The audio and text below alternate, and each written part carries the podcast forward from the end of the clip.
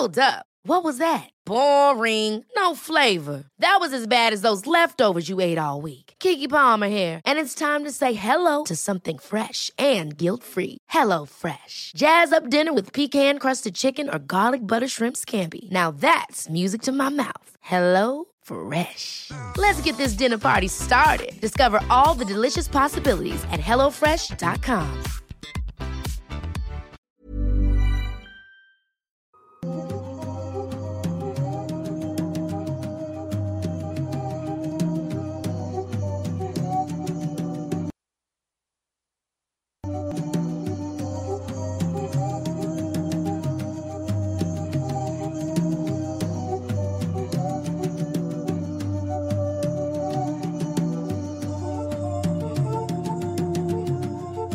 ¿Cómo están? Muy buenas noches. Bienvenidos a Villectámbulos, su podcast de confianza sobre la economía.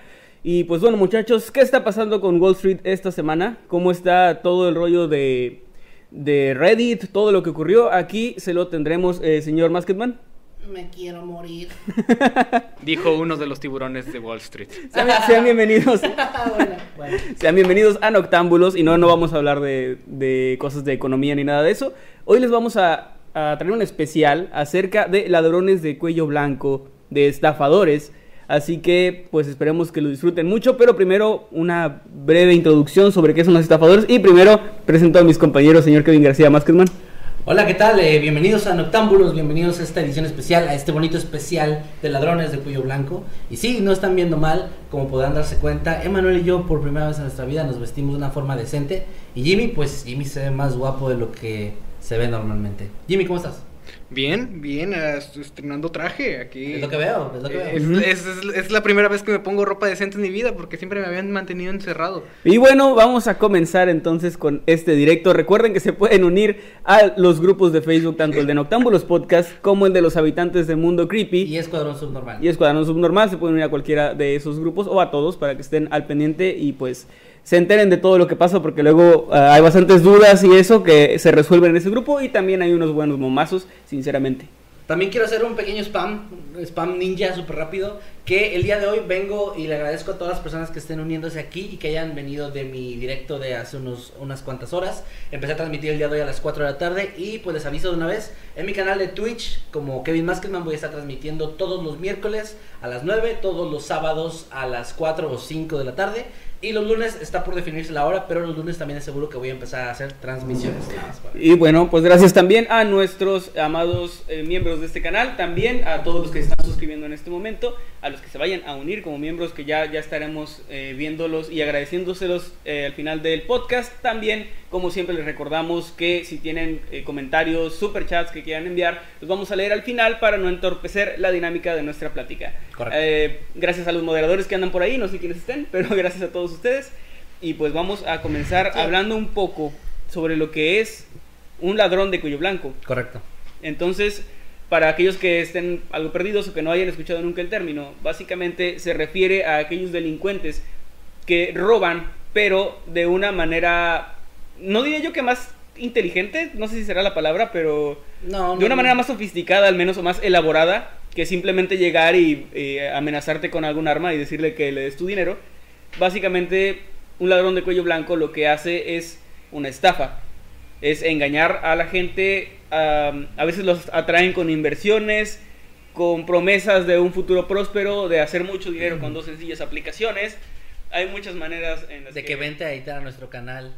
Sí, vente a editar y te vamos a pagar. Ajá. Te pagamos ven- con exposición. O ven a estar aquí detrás de cámaras y Manuel ni siquiera te va a presentar, ese tipo de cosas. Gracias a Eddie Secker, por cierto, que está aquí detrás de cámaras ayudándonos en, en cada Noctámbulos. Gracias, Eddie. Gracias a Eddie, sin ti esto no sería posible. Y pasamos a la siguiente noticia. Ah, no, espera.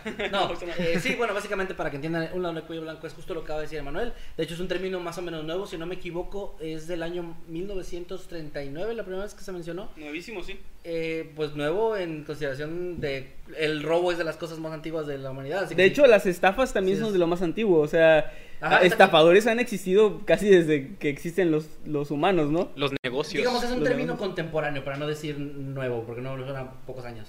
Pero sí, es un término bastante reciente. De hecho, no recuerdo ahorita el nombre de la primera persona que lo mencionó, pero él hacía un énfasis en, en este tipo de, de ladrones o este tipo de estafadores que se manejaban más por altos perfiles en, en negocios o en, en empresas y que se movían por el mundo de digamos de la de las altas esferas del planeta y de hecho es un término que ha tenido bastante polémica a, través de los años porque mucha gente considera que es un término eh, un tanto despectivo no hacia la persona sino como decir mm, al final de cuentas son ladrones o son criminales todos, ¿no? Y les dan como una- un estatus más alto. De hecho, mucha gente incluso se han hecho encu- encuestas con la gente de Estados Unidos, sobre todo, que es donde más se ha suscitado este tipo de cosas.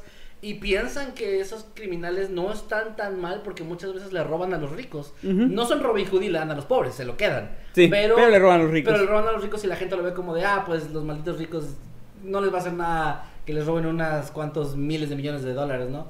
Entonces hay como una polémica bastante grande con este tipo de personas en que algunos los admiran incluso, los ven como héroes, otros los Hay muchas películas, series al respecto. Correcto. Y pues sí suele verse como héroes. Yo debo admitir que sí siento cierta admiración, no por ellos ni por lo que hacen, sino por algunos de sus planes tan elaborados y que les hayan salido bien. O sea, como que admiro eso, eso de cómo se le ocurrió algo tan extraño. Claro. Sin condonar el hecho de que es una cosa Ajá, horrible y claro. que siguen siendo criminales, claro. O sea, sigue siendo un delito, pero no voy a negar que me parece bastante creativo. Soy como, como March cuando Homero le dice que es el varón de la cerveza. Ah, claro. Le dices, es lo, es lo más ingenioso que has hecho en, en tu vida, ¿no? Sí, bueno. Básicamente es, es ese tipo de, de ladrón. Y bueno, eh, vamos entonces a comenzar. Yo creo que podría empezar yo con mi tema. Ok, vale. Después iría el señor Jimmy. La, la tradición es que empiece el, el, El que que, faltó. el que faltó, sí. Pero no sé si quieran romper esa tradición o quieras empezar. ¿Quieres Jimmy. empezar? ¿Cómo te sientes, Jimmy? ¿Para empezar o fuerte o no? Pues vamos a empezar. Ah, bueno, con- Venga. Muy bien. Es el ánimo que queremos ver. Muy bien, muchachos. Apenas estamos comenzando y ya el tema que traigo el día de hoy se aleja un poco del concepto que estuvimos explicando. Bueno, pese a que. me, me vestí para nada. Porque pese a que puede calificar como un, un tema sobre alguien de, de cuello blanco que fue un criminal, no fue tan, digamos, de traje. Bueno, sí, pero en un sentido totalmente diferente al que se pueden imaginar por la forma en que estamos vestidos. Vamos a hablar de un tipo llamado William Boyd. Ok. ¿Quién es William Boyd? Bueno, si no lo saben, él era una persona mm, un tanto desafortunada.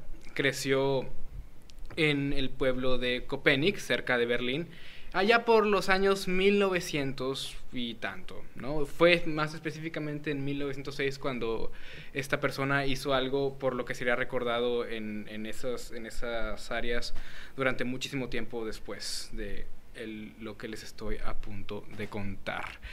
Él fue muy pobre, toda su vida fue muy pobre y eh, estuve, pues estuve leyendo un poco acerca de lo que él hacía antes de Es decir, estuve con él en la secundaria o algo así. No sé. Estuve con él en una estafa piram- piramidal. Sí. Sí, me contó acerca de dos aplicaciones y no, estuvieron, me perdí mucho dinero. Pero, ah, pero después de eso, él, él eh, fue zapatero, no uno muy exitoso, pero ah, ahí lograba hacer lo suficiente como para vivir, sin embargo Hacía no su suficiente, luchita. hacía su luchita. Sin embargo, tocó prisión debido a que hubo momentos donde él Y- realmente... Perdón que te interrumpiera, pero eh, la gente está diciendo que te echas un tanto bajo. Creo que es problema del micrófono, así que si Mm, puedes oh. hablar un poquito más bajo. Digo, más fuerte, perdón. Más bajo. Es que no queremos escucharte. No, para que no te escuchen. Para queremos que no me escuchar- escuchen. No, perdón, más alto, más alto. Vamos a hablar un poco más alto entonces. Más energético. Más energético. Como influencer, así. sí. Como influencer. Sí. Muy bien, pues el tipo llegó a tocar prisión en una ocasión debido a que estuvo mendigando en las calles. Ya saben que en, sobre todo en tiempos antiguos y Era delito no lugares- tener dinero y tener que estar en las calles. Pero tampoco el gobierno hacía mucho para que no estuvieras en esa posición. Mm, Fíjate, qué bueno que eso ya no pasa. Bueno, cambiando de tema y continuando con lo que estamos hablando, eso son un poco contradictorio, pero entienden a lo que me refiero. Este tipo, un buen día, en 1906, se le ocurrió hacer algo ingenioso, como bien menciona Emanuel. Él estaba pasando por, por alguna avenida, suponemos, y encontró un traje a la venta, ¿no? Un traje militar de segunda mano, obviamente falso, sin la intención de ser usado oficialmente por un oficial de, de- De de la ley, de oficialía, exactamente. Y lo compró. Y podemos decir que hizo algo bastante creativo. Él estuvo caminando por, por las calles de, de Copenhague cuando se encontró de repente con un escuadrón de soldados. No se especifican cuántos soldados eran, pero pues cuando dicen, no, un escuadrón de soldados podríamos decir una docena No de sé, no sé soldados. si la palabra escuadrón en sí Escuadrón. implicará el número, o sea, no sé si tiene que ver, porque sé que existe Batallón. batallón, escuadrón, eh, Eh, algo... Eh, Había otro- hay había otros, otro- pero perdón, no, no me lo sé. Sí, bueno, eh, no sé, no sé, pero existen diferentes términos, ¿no? Entonces no sé si alguien nos puede decir ahí cuántas, ¿Cuántas tiene personas? un- Tiene un, escuadrón, ¿era? Es un escuadrón. Para contratar ese número en el escuadrón subnormal y, y que ya el número de sea, personas. sí. Y, y si sobran despedir. También. Sí. Estamos viendo, Ramses, saludos. Pero suponemos que no eran, no eran muchos, debido a que a él se le hizo fácil ir con ellos y hacerla como que era el capitán, ¿no? Era- pelotón, ese eh, era el otro, pelotón. Pelotón. No te digo a ti, o sea, digo No me- que así se... Así se Sí, no, no, eh, interrumpiste a Jimmy bien chido, ¿sabes? Sí. Sí, pero era un escuadrón, Emanuel, no era un pelotón. No, pero es que había otro que no recordaba. Y Que querías terminar. Escuadrón, batallón, Quieres terminar el pelotón. punto. Sí. Continúa, Jimmy, perdón. Ok, vamos a continuar. El punto es que eh, este tipo llegó con su traje puesto, bien mono él, así como nosotros en este momento, y les comenzó a, dar- órdenes a estos soldados, quienes obedecieron porque el traje, si buscan en fotografías, se miraba bastante convincente, es un traje que podría totalmente pasar por, por real. Y aunque tenía algunas diferencias, eso no impidió que los soldados obedecieran lo que este hombre tenía para ordenar. ¿Y qué ordenó? Se preguntarán. "Mm, sencillo. Dijo, ¿saben qué? Dejen todo, al cabo ya van camino al cuartel, vamos por unas cervezas, yo invito. Bueno, es- tomemos en cuenta que los soldados ya estaban por irse al cuartel, estaban ya por relajarse, por terminar su jornada, así que dijeron, no, pues vamos por una cerveza, al cabo el capitán lo está ordenando y si el capitán ordena una cerveza, pues bueno, vamos. ¿Cómo decir que no? Caray, premio doble, ¿no? Premio doble, ¿no? Una compensación. Es como las pizzas. Sí. Son como las pizzas en el, en el trabajo, ¿no? Cuando te tienes que poner la O camiseta. los termos. Lo- Los termos con el logo. Los soldados lo Que ya van a llegar acompañaron. los suyos, ¿eh, chicos? De- de- del canal. Sí, sí, sí. y ahora, Emanuel, me sacas de ritmo. Perdón, continúa, continúa. Jimmy se está revelando, gente. Me voy, a, Sí. me voy a robar tu sombrero, ¿eh? A ver, póntelo a ver cómo se te ve. No, se le ve mejor que a mí. Y Buen eso, punto. y eso me dolería Cierto, mucho. cierto. Bueno, pues continuamos. Bueno. Entonces, el, sol- el tipo este, vamos a persona para no decirle tipo, Willem, vamos a decirle Willem, o Vogt, Willem llevó al escuadrón a, u- pues, suponemos que a, a un bar de ahí del área, del mismo pueblo, y pues los, los dejó para que se relajaran ahí y les dijo algo que les quedó muy claro, fue una orden, de hecho la última orde- orden que les dio fue, bueno, la última en ese momento. Quédense aquí, esperen más órdenes, no se comuniquen, no hagan nada, solo esperen aquí nuevas órdenes, a que llegue alguien por ustedes. Y efectivamente eso hicieron, mientras él fue a la oficina de correos del pueblo para decirle a todos los que trabajaban ahí que detuvieran todas las comunicaciones, que no recibiera nada, que no saliera nada del pueblo, que detuvieran todo. Recordemos que en esos tiempos, en el 1906, pues la oficina de correos era muchísimo más importante y relevante para las comunicaciones entre lugares. Entonces, los trabajadores le, le creyeron debido a, de nuevo, la finta, el uniforme. Parecía alguien importante, así que ¿cómo, cómo no obedecer a un tipo? Perdón, ahí puedo interrumpir un poquito. Eh, me parece lógico. Mm, puede, uno puede pensar que cómo una persona cualquiera va a llegar a un lugar así a hablarle a los soldados, pero imagínate el problema en el que se metería de insubordinación un soldado que eh, dude de que yo nunca he visto a este general o a este eh, capitán o a este lo que sea. A ver, usted nunca lo ha visto, etcétera, pero puede ser alguien que llegó de repente, pues a... eh, Creo que es un, una especie de fallo que hay en la milicia, de cierto modo, de que pues no se cuestionan rangos porque pues precisamente te metes en problema. Incluso por cuestionar a tu superior puedes eh, ser trata- eh, juzgado como traidor incluso y te pueden meter a la cárcel. Entonces es bastante comprensible que lograra tanto solo con el hecho de decir, este, ah, güey, créeme. Eh, güey, créeme. O sea, sí, sí, sí entiendo, la verdad, me parece muy lógico. O sea, es que siento que esta historia podría hacer parecer a los soldados como idiotas, pero no, o sea, no, no creo que no. Lo atribuyes más al, al respeto que le tienen al rango. Claro, y, y el hecho de que, pues, yo, yo honestamente soy un soldado y veo que llega un tipo así y empieza a dar órdenes, no quiero problemas. Que lo dice Mejor- con tanta seguridad también. Ajá, porque además, eh, no creo que se puedan meter en problemas ellos por hacerle caso a una persona así, porque pues al final de cuentas ellos estaban haciendo lo que se les dice que hagan. A ellos no se les dice que cuestionen, se les dice obedece una orden. Llega Ah. un tipo que parece que el que da las órdenes. Aunque ¿qué sea, haces? aunque sea cuestionable e inmoral, lo haces. Al final de cuentas, pues sí, o ya te metes en un problema, ya es cuestión de cada persona, pero bueno, sí. Sobre todo en esos años que los tiempos obviamente eran distintos. Mm. Pero eso justifica a los soldados, Kevin. Pero, ¿qué sucede con los trabajadores de la oficina de correos? Claro, eso sí. Bueno, ellos eh, ven a una persona de rango, alto rango militar, que les da una orden y pueden pensar que es por seguridad eh, nacional o algo así. O sea, realmente sería comprensible.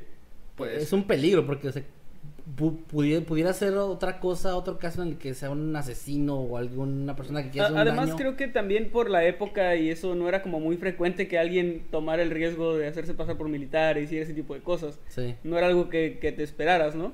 sí, sí. sí. Ahorita si ya ves que trae tenis, pues como que le dudas. le dudo. eh. Y le, le tapas la, la boca al que lo dijo, eh, cállate. ¿Traía tenis? O sea, así como curiosidad. Mm, Bueno, todo lo que se sabe es que el traje no era idéntico al, que de- al que se debería usar una persona. Se le podía rango. identificar por sus zapatos de plataforma y su lenguaje vulgar. No, de hecho, para, para, para contradecir lo que acabas de decir, si, se, si se fijan en, en el físico que tenía este tipo, o sea, en verdad parece un oficial con el traje puesto. Eh, Sí te da la finta de alguien con experiencia, alguien experimentado, alguien que sabe lo que está diciendo. Y si vamos a asumir que el tipo era un excelente orador, pues digamos que tenía el mundo en sus manos con ese maldito uniforme. Wow. Lo tenía todo. Y, eh, y no es como que está haciendo todo esto por trolear, porque si tal hubiera sido el caso, él hubiera detenido las comunicaciones y haberse y, y se hubiera ido. Así ya, jugarreta cum- cumplida, esos soldados van a estar perdiendo quién sabe qué tanto tiempo hasta que vengan a averiguar desde fuera, probablemente desde Berlín, averiguar qué, qué fue lo que pasó con ellos. Claro. Abrir. Eso es si hubiera sido una troleada, pero no fue una troleada.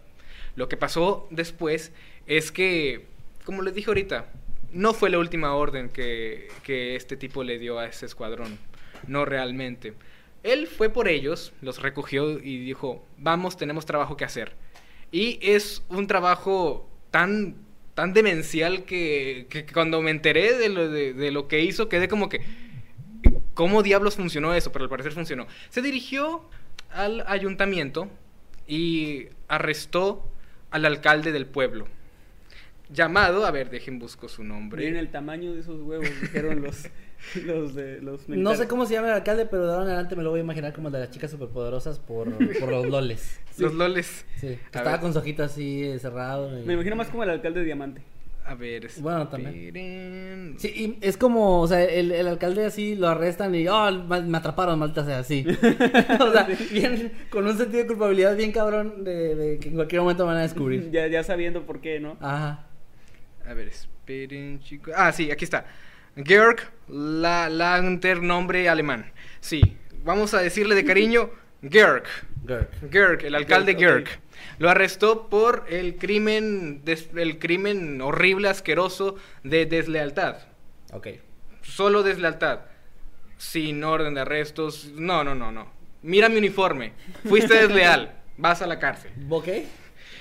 Obviamente tomó por sorpresa al alcalde esta revelación de que por alguna De que razón había fue desleal. un delito esa se- mañana. ¿Ustedes se imaginan que, que quizás el alcalde estaba como que, ah, no manches, a lo mejor sí hice algo y no me di cuenta? Y cooperó. Como Patricio, no, me estaba buscando a mí todo este tiempo. Sí. Soy una mala persona. ok. Su esposa se fue con él. No, no, Ah, pues sí no se ve así se fue por la vergüenza de estar casada con un, con un Lo, ladrón. lo- lo dejó Perdón, también con un por desleal. No, se, se fue con él porque a ella le parecía como que, oye, ¿qué está pasando aquí? Y insistió, insistió al escuadrón que, que, que se, iba, se, se iba a ir con él. Ok. Y se, y se, se fueron los dos juntos, ¿no? Con el escuadrón escoltándolos. Y al, y al, y al líder, que sabemos, pues ahí los, los llevaba hacia Berlín. Los llevó, los dirigió a- al lugar donde tienen que entregar a los presos, ¿verdad? No recuerdo exactamente el edificio, pero lo llevaron al lugar donde se tienen que procesar a la gente acusada.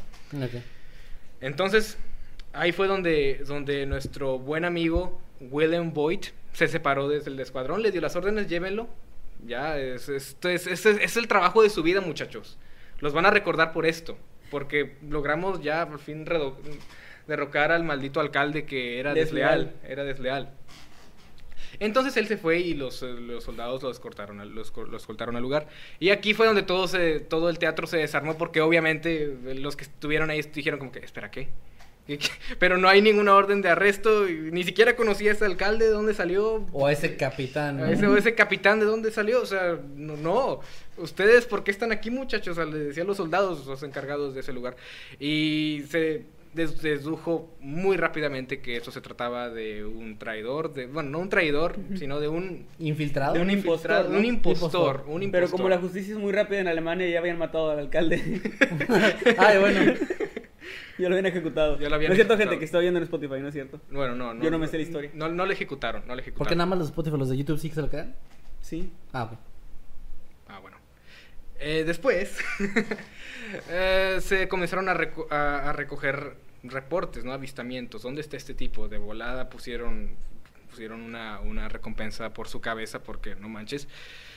Y comenzaron a buscarlo. Los últimos avistamientos apuntaban a que él estaba en... Oh, olvidé un detalle importante. Olvidé un detalle importante. No solamente fue a entregar al, al- al alcalde, que sí lo hizo, pero antes de eso, cuando, cuando, se, cuando se apoderó del ayuntamiento y arrestó al alcalde, también se hizo con, co- con los fondos de la ciudad y se robó totalmente el- estos mismos. O Y- sea, era, ese era el objetivo. Ese era, ese era el Sí, objetivo. Ese era el objetivo, no fue totalmente una jugarreta. Entonces se hizo con, se hizo con los fondos y luego pasó lo que les conté, que mandó al, al, al alcalde a Berlín para poder juzgarlo, según, según él, mandó, mandó para que lo juzgaran. Supongo que lo hizo con la intención de distraer, ¿no? Sí, más que Sí, nada para que para perdieran eso. el tiempo mientras, o sea, llegaban a Berlín, no sé qué distancia esté, pero pues son dos ciudades diferentes, supongo que, que pues habrá algún tiempo ahí que Muerto. ganaría. Ajá. Claro. Pero aquí es donde en- entramos a, a una curiosidad, ¿no? Si él, es- si él estaba haciendo tiempo con esa orden que les dio al- a, su escuadrón, a su escuadrón, entre comillas, Al escuadrón subnormal. ¿por qué es que los últimos avistamientos... por- Así se le llamó después. Sí, de, De y, hecho- en, y en honor a esa historia le pusimos el nombre al canal. Perdón, continúa yo. ¿Por qué entonces los avistamientos apuntaban a este tipo estando en un bar muy relajado con su uniforme tomando una cerveza? Esos fueron los últimos avistamientos de- del, del Lo señor. vieron tranquilo. Lo vieron tranquilo tomando su cerveza. Esos fueron los últimos avistamientos. Sin embargo, aún así tuvo el suficiente tiempo porque fueron solo avistamientos, no lo agarraron en ese momento. Ujú. O sea, cuando preguntaron por él, la gente decía, ah, pues lo vimos ahí en un bar. Sí, muy relax. Tiempo después ya comenzaron a encontrar pistas, ¿no? Comenzaron a encontrar, eh, eh, encontraron la caja, una caja con partes del traje que, del cual se había deshecho para desaparecer con todo el dinero que se robó. Ok. Y dejen veo cuánto se robó más o menos. Se robó un equivalente a 20 mil euros aproximadamente, lo que eran en aquel momento 4 mil marcos. Se robó un montón de dinero, más que Ujú. suficiente para pasarla bien durante un tiempo. Sí, pues era el presupuesto de toda una ciudad. O sea, realmente era, era bastante dinero. Lo- ¿Cómo lo cargó él solo? Mm, A lo mejor ordenó otro escuadrón. Llévenme ese dinero a mi auto, muchachos. Probablemente. O sea, porque e- era mucho dinero y supongo que, no sé si sería en oro, no creo, pero me imagino que eran como monedas o serían muchos billetes. Aún así creo que Un par de bolsas. sí. Sí, bueno, el, el reporte no, no, to- la historia no reporta cómo fue que se llevó el dinero, solo que se, se- se lo- se robó los fondos y ya está. Digo, era astuto. Buscó Sí. una forma. Buscó una forma, quizás un par de bolsas, quizás una bolsa más o menos discreta, Maletas o algo. Bueno, no sé. algo así. ¿Qué ¿no? pasó después? Lo que pasó después fue que mm, fue delatado. Recordemos que al principio les mencioné que este tipo había tocado prisión debido a estar mendigando en las calles. Durante su tiempo en prisión, él estuvo, estuvo de compañero de celda con, con un tipo del cual eh, solo se sabe su apellido, aunque no lo tengo en este momento aquí en las notas, quien, quien pues sabía de este plan porque él se lo el, el Willem lo había se lo había comentado no oh, quisiera hacer esto no no era algo que, que había improvisado no fue como que llegó hasta el ayuntamiento y vio los fondos y dije no de aquí soy no no pasó así él ya tenía planeado eso Ah, ok. Todo fue premeditado. todo fue premeditado Y él- este ex compañero de celda lo sabía y como se vio atraído por la recompensa de más o menos 3.000 marcos, dijo, "Ah, pues bueno, yo quiero, yo, yo, pues a la mierda con este tipo, ¿no? Yo quiero la recompensa. Y dio información que por fin hizo que, que Willem Boyd fuera capturado. ¿Y lo arrestaron por deslealtad? A este... No, no, lo, re- lo- lo arrestaron por, por andar robando en el ayuntamiento. Por cierto, No, no, no, es que a- al que lo delató porque fue desleal a su ex compañero de celda. Ah, debieron haberlo. toma tus 3 mil marcos, estás arrestado otros 20 años. Sí. Ah, pero está bien. ¿Puedo usar el dinero? No. cuando salgas. Imagina cuando salga de prisión y, y quizás ya el dinero ya no vale lo mismo porque se devaluó Sí, de balo. y ya ahora nada más puede irse a comprar un gansito. Y, sí. Yo, sí, ya no una coca y un gancito como antes. No, ya nada más el puro gancito. Todo por ser desleal. Y lo arrestaron, arrestaron a Willem Bob. Pero aquí fue donde la historia tomó un giro interesante, ¿no? Esta historia se hizo muy conocida en, en el lugar. Tanto fue así que la gente pedía que se le liberara. Porque era como que, ¿no? Fue- qué brillante, ¿no? El tipo, el tipo burló a un cuartel, a una ciudad. Humilló. totalmente- Se burló de las autoridades, Se burló de sí. las autoridades de la ciudad, de, de un montón de, de- de personas y, y se las arregló para escapar, aunque sea por un tiempo. Incluso no se tiene la certeza de que se le hubiera capturado de no ser porque fue delatado. Ok. Entonces, imaginen si le hubiera tocado una celda en solitario, quizás nunca lo nunca habría expuesto su plan. y- Si no gritara sus planes malvados a... Tal vez los hubiera escrito en la pared. A ver, las notas ahí para que no se me olvide, para levantarme y verlo en la Como Bob Patiño, de sus cosas que hacer, matar a bardes y con Sí. sangre. Matar a varios. Ajá. Poner, robar un uniforme militar. Cosas, cosas que hacer para cuando salga de prisión. Por cierto, eh, esa parte no me acuerdo, según yo no recuerdo que haya dicho, eh, ¿dónde obtuvo el uniforme? En ¿Lo una tienda de segunda mano, lo, ese sí lo, eso sí lo compró. O sea, él, ya sabía que estaba ahí o se la pasó. O sea, Quizás estuvo buscando. Ok, porque, pero, wow, qué suerte tuvo para que encontrase uno que sí se pareciera lo suficiente, ¿no? Sí, sí, y de y hecho. también no es no sería ilegal o de cierta forma hacer un uniforme de un rango alto tan similar.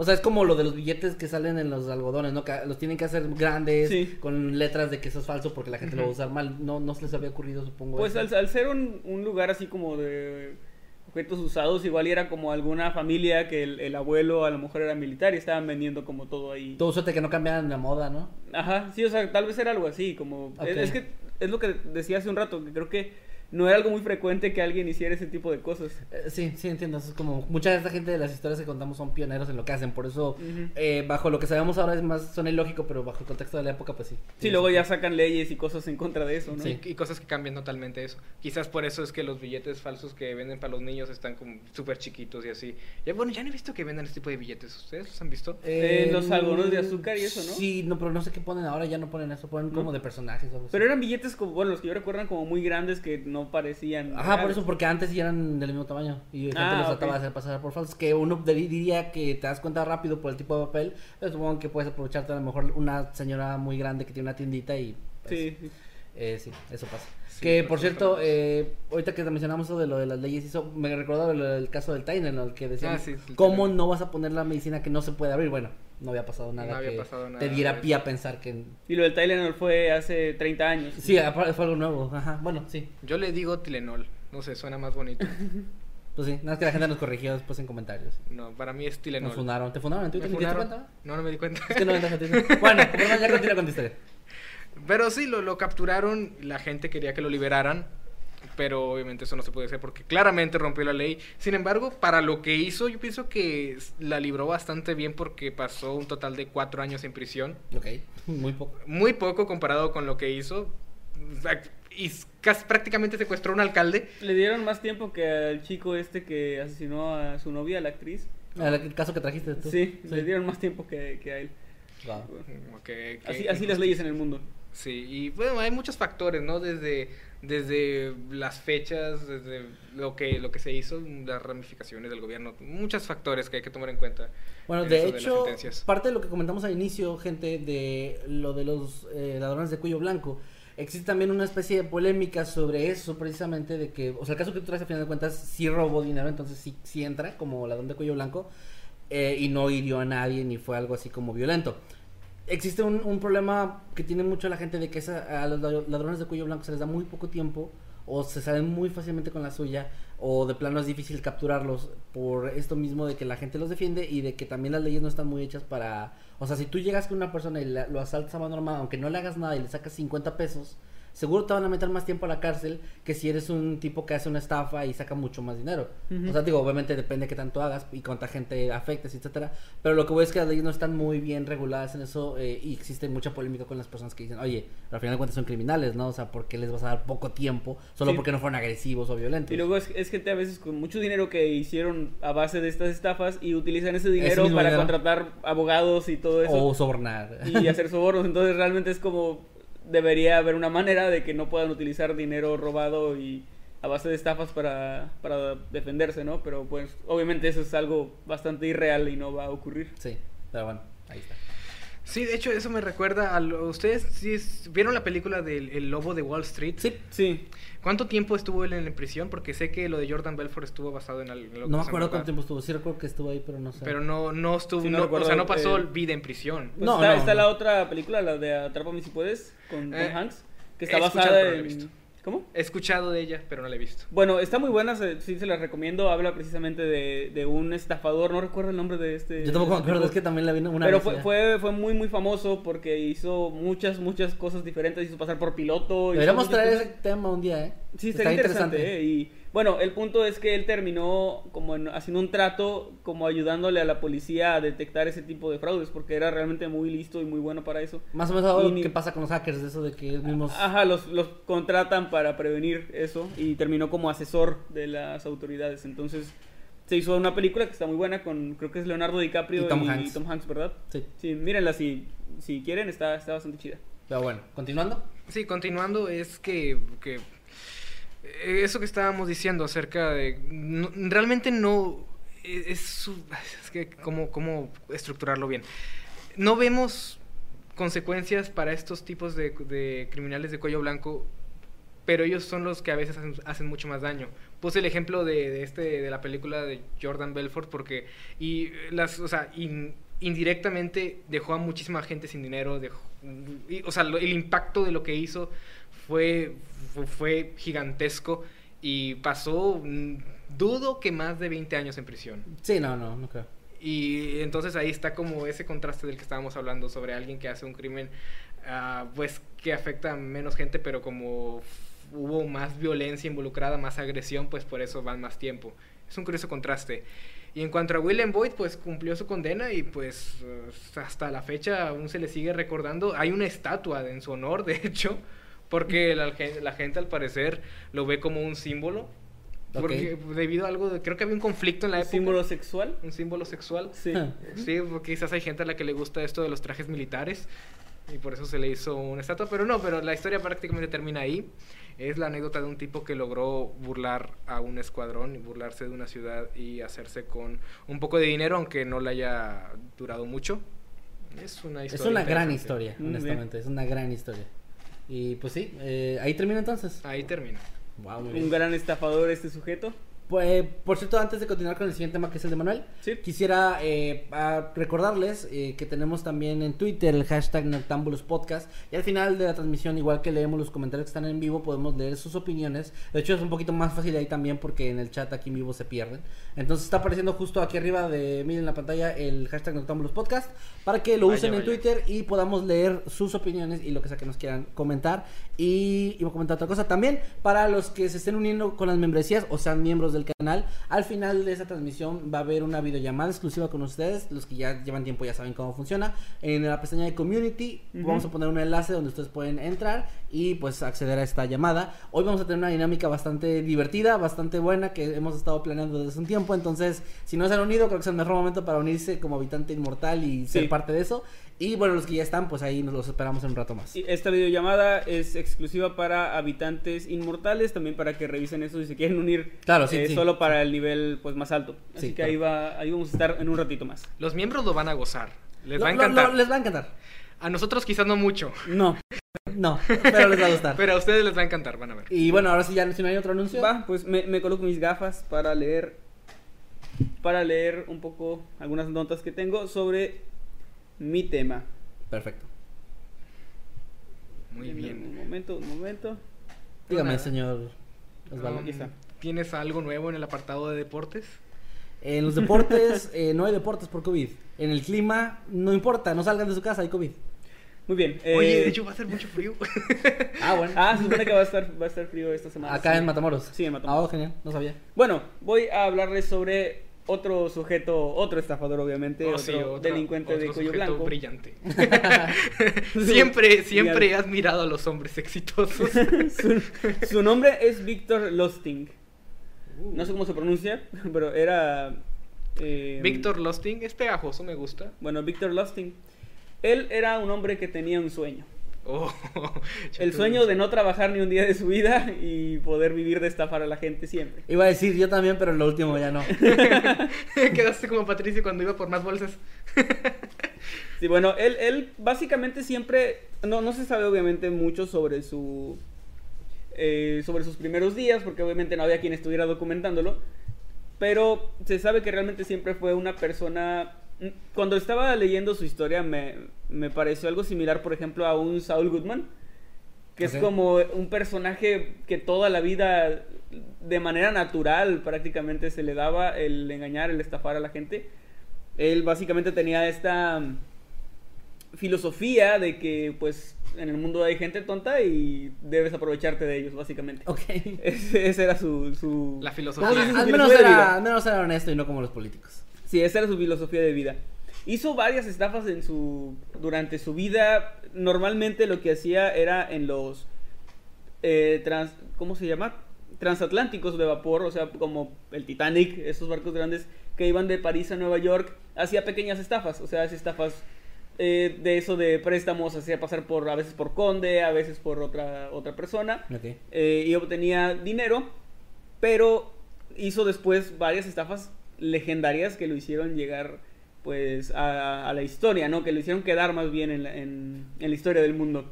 Lo, lo hicieron quedar. Lo hicieron quedar. Lo hicieron no, quedar. que- quedaron sus víctimas. Ah, ok. Miren, hizo aquí, quedar aquí está, aquí está su víctima. Hizo quedar a o sea, mucha gente. Hizo quedar a mucha gente. hizo quedar a mucha gente. Hizo quedar a París completo, Oh, a, a a la ciudad, completo. a la ciudad de París. Cuéntame esa historia. Y después a un personaje norteamericano, pero ah, vamos para allá. A Donald Trump. Su primera estafa, o su primera gran estafa, no, no es no es promoción a la, a la película, A las películas. son a las películas. Bueno, fue una máquina para imprimir dinero que él mismo inventó. Ok.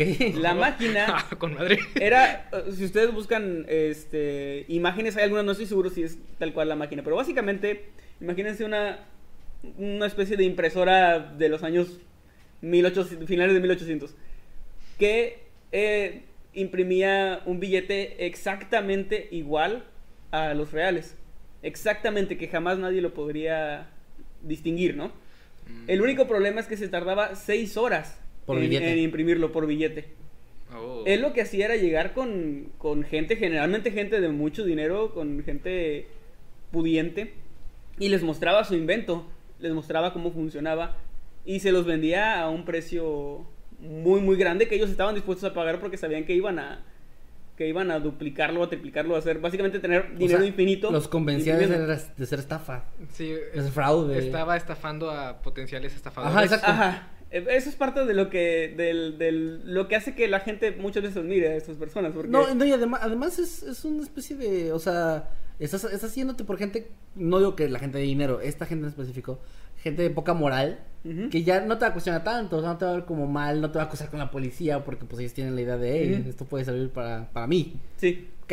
Eso Y bueno, la máquina, básicamente, él les daba la máquina, ellos le daban el dinero, se iba con el dinero, y durante las próximas 12 horas salía otro billete, otro billete, porque recuerden que era uno cada 6 horas, y luego salía papel en blanco. Y para cuando ellos se daban cuenta de la, de la, ¿cómo se diría? Pues, eh, de la el mala, truco, ¿no? de la Del mala truco. inversión que acababan de hacer. Este hombre ya estaba, ya tenía 12 horas de ventaja para estar muy, muy Wow. lejos de ahí. Básicamente era una máquina que tenía, expulsaba dos, bi- tres billetes reales que él ponía ahí, Reales. billetes de verdad, Guau, ok, no manches. y hijo que iba, iba, iba dando vuelta muy lentamente él, él les mostraba el primer billete que iba a salir como que, ah, miren, este es el primero. En seis horas sale otro, en seis horas más sale otro, y así. Eso es muy ingenioso. Entonces les mostraba el primer billete, les decían, mírenlo, es como un billete real. Y ¿Por pues era un billete, real. ok, wow. Le podían hacer pruebas y todo y, y era real. Pero el truco estaba en que había otros dos billetes reales que ellos iban a estar ahí esperando a, a que saliera, porque nadie va a abrir la máquina que te está dando dinero y, y detener su proceso, ¿no? Y posiblemente descomponerla. Ajá, exactamente. Entonces salían estos billetes y básicamente eran seis horas para el primero, seis para el siguiente y otras seis para que se dieran cuenta de que había papel y que estaba lleno de papel y que no había más dinero y, que, que no, y que no era una que no existía un tal máquina, ¿no? Oh. Entonces, esta era una estafa que hizo varias veces. Normalmente eran billetes de 100 dólares. Entonces, con una inversión de no sé cuánto le costaría fabricar la máquina, pero una inversión de 300 dólares, la, la vendía a diferentes precios. No hay, no hay como un estándar, pero normalmente eran más de 30 mil dólares a lo que la vendía. Que no parecería, o sea, si tú eres una persona ambiciosa con mucho dinero y te ofrecen eso y, y te la crees, no parece 30 mil dólares una inversión tan grande para No. una máquina de hacer dinero. Para lo que vas a sacar. Pero ahí también son un poco idiotas porque piénsalo bien, o sea, porque una persona con tal invento lo vendería. Sí, no, ni necesitas- la tendría para Porque él. quieres dinero si tú puedes imprimir ese dinero, ¿no? Sí. Es como es- supongo que es la parte que no pensaron. Eh, esa es la, la parte probablemente donde, Sí. donde entra el carisma y, y la labia de una persona. Que yo me imagino que les diría algo así como que pues necesita dinero rápido y la máquina tarda mucho o algo así, no sé. O sea, como podría ser muchas cosas. Creo que ahí es donde entra todo ese carisma que tienen los estafadores. También algo que ya había mencionado en- aquí en Octámbulos es que las estafas son de los delitos menos denunciados en, en el mundo, porque la gente se siente tonta de, de haber sido engañada y les da vergüenza ir a, a denunciar. Sí. Les da vergüenza decir que, que los engañaron, que, que los hicieron tontos, ¿no? Entonces, la mayoría de la gente no denuncia esto. Pero bueno, esa fue el- la, digamos, un primer escalón hacia las estafas más grandes que logró hacer, que fue la siguiente. En 1925 estaba en Francia y se encontraba pues andando por ahí. Él, era alguien que no tenía un lugar fijo, era como ir de lugar en lugar estafando gente y ganándose la vida y tratando de, tener mucho dinero, ¿no? Entonces por esos años él andaba en Francia que se estaba recuperando de la Primera Guerra Mundial. Obviamente había ba- bastante eh, campo donde trabajar para él, ¿no? En gente desesperada, gente necesitada. El, el mismo gobierno estaba pasando por momentos No, difíciles Qué económicamente. feo, ¿no? Aprovecharse de una situación donde después de, de un suceso que dejó a mucha gente sin hogar o con problemas económicos, como aprovecharse de eso es como, pues, no sé, a- Es ahí, muy bajo. ahí es donde la moralidad se va al carajo. Sí, que, sí, le sí. podía- que podíamos tener por él. Entonces, este hombre se encontraba leyendo una mañana el, el periódico y había un artículo donde se decía que el gobierno de la ciudad estaba teniendo problemas para el mantenimiento de la, de la Torre Eiffel, que no tenían suficientes recursos.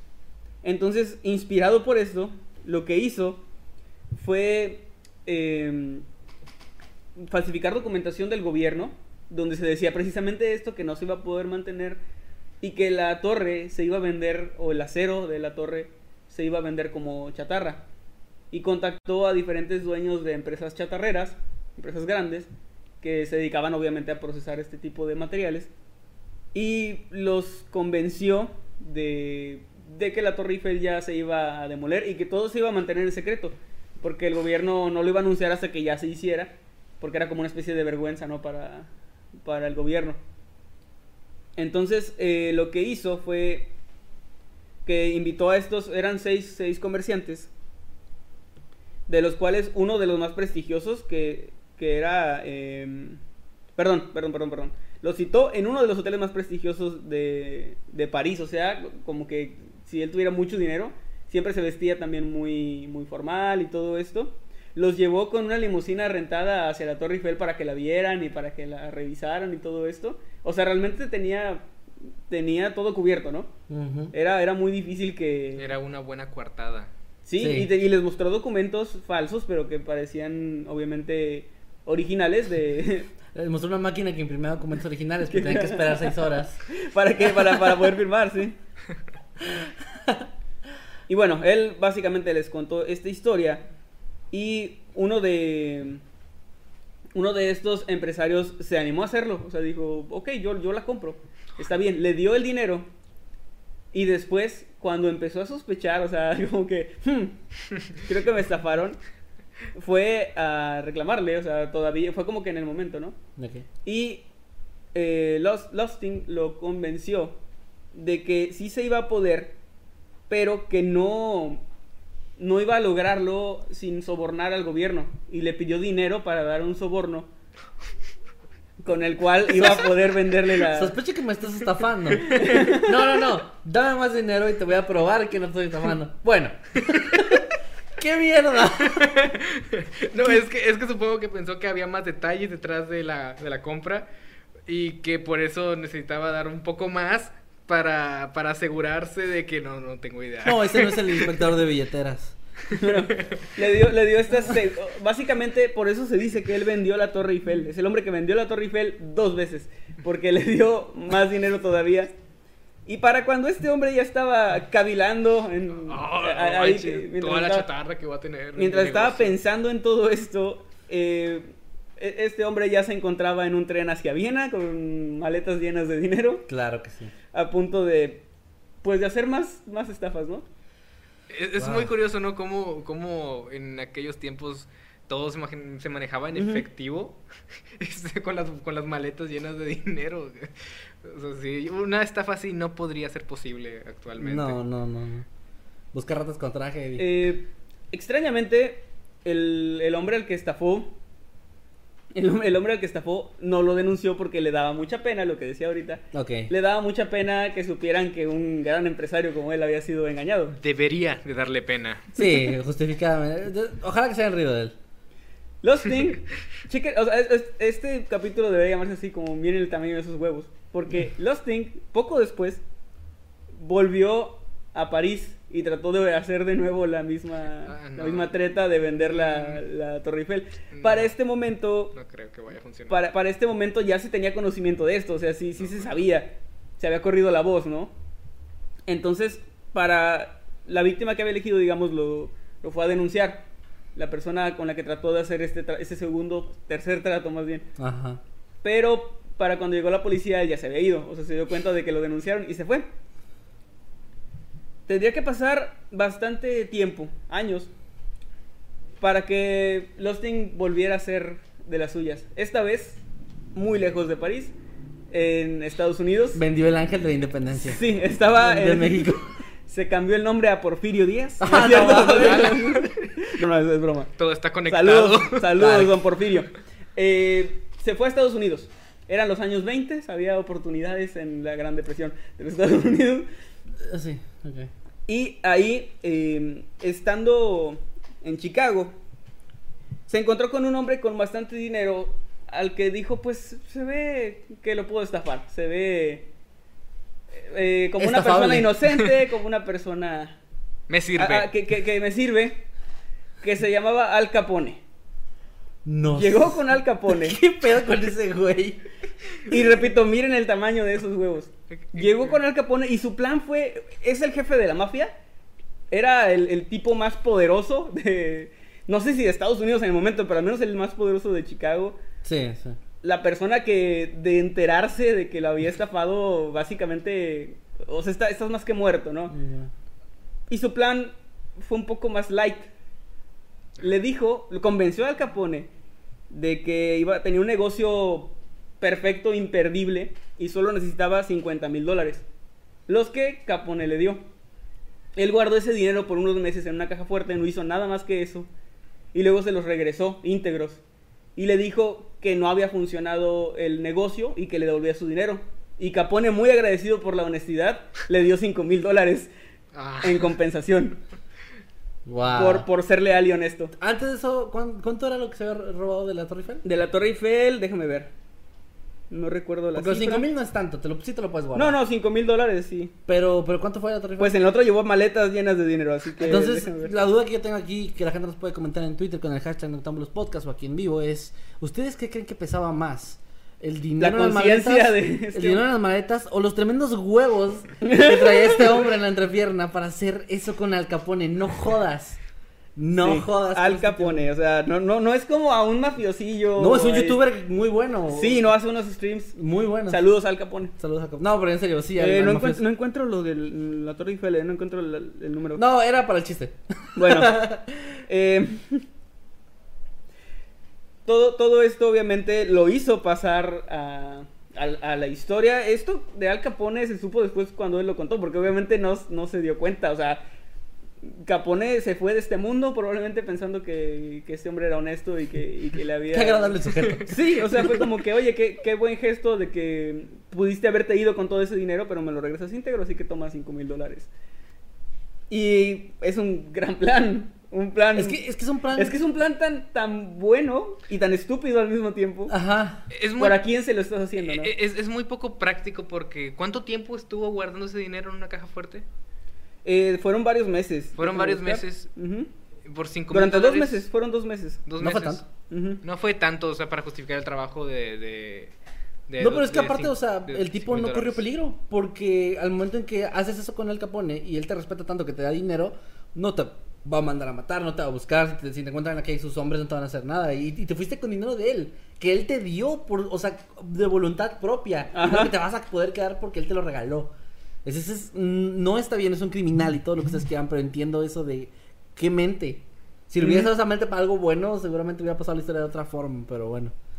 Lo, Wow. hubieran, lo hubieran matado por intentar cambiar Latinoamérica.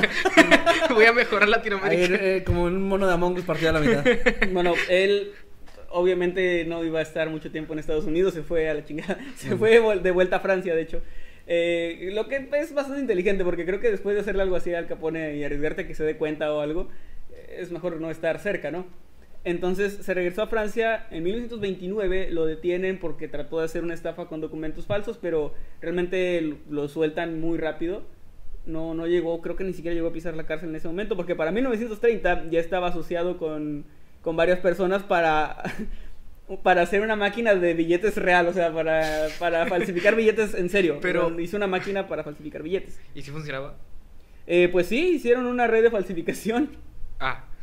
para hacer, o sea, hicieron circular cientos de miles de billetes falsos. En, Guay, eso haber en sido un problema para sí. el gobierno horrible. Sí. Sí, y durante ese tiempo mantuvo como un bajo perfil. Estuvo como trabajando en eso, pero realmente no, no hizo estafas tan llamativas como, como lo que había hecho antes. Si se preguntan por qué lo dejaron salir tan rápido, básicamente porque, como les dije, no tenía denuncias. Estafó al, al de las celdas. es que no tenía, no tenía Encontraron denuncias. al guardia dentro de la celda. ¡Ey! un momento, a ver, a ver, ¿qué pasó? Dijo que iba a volver ahorita. iba a volver. Lustig eh, por fin fue arrestado, ahora sí, el 10 de mayo de 1935. Ok.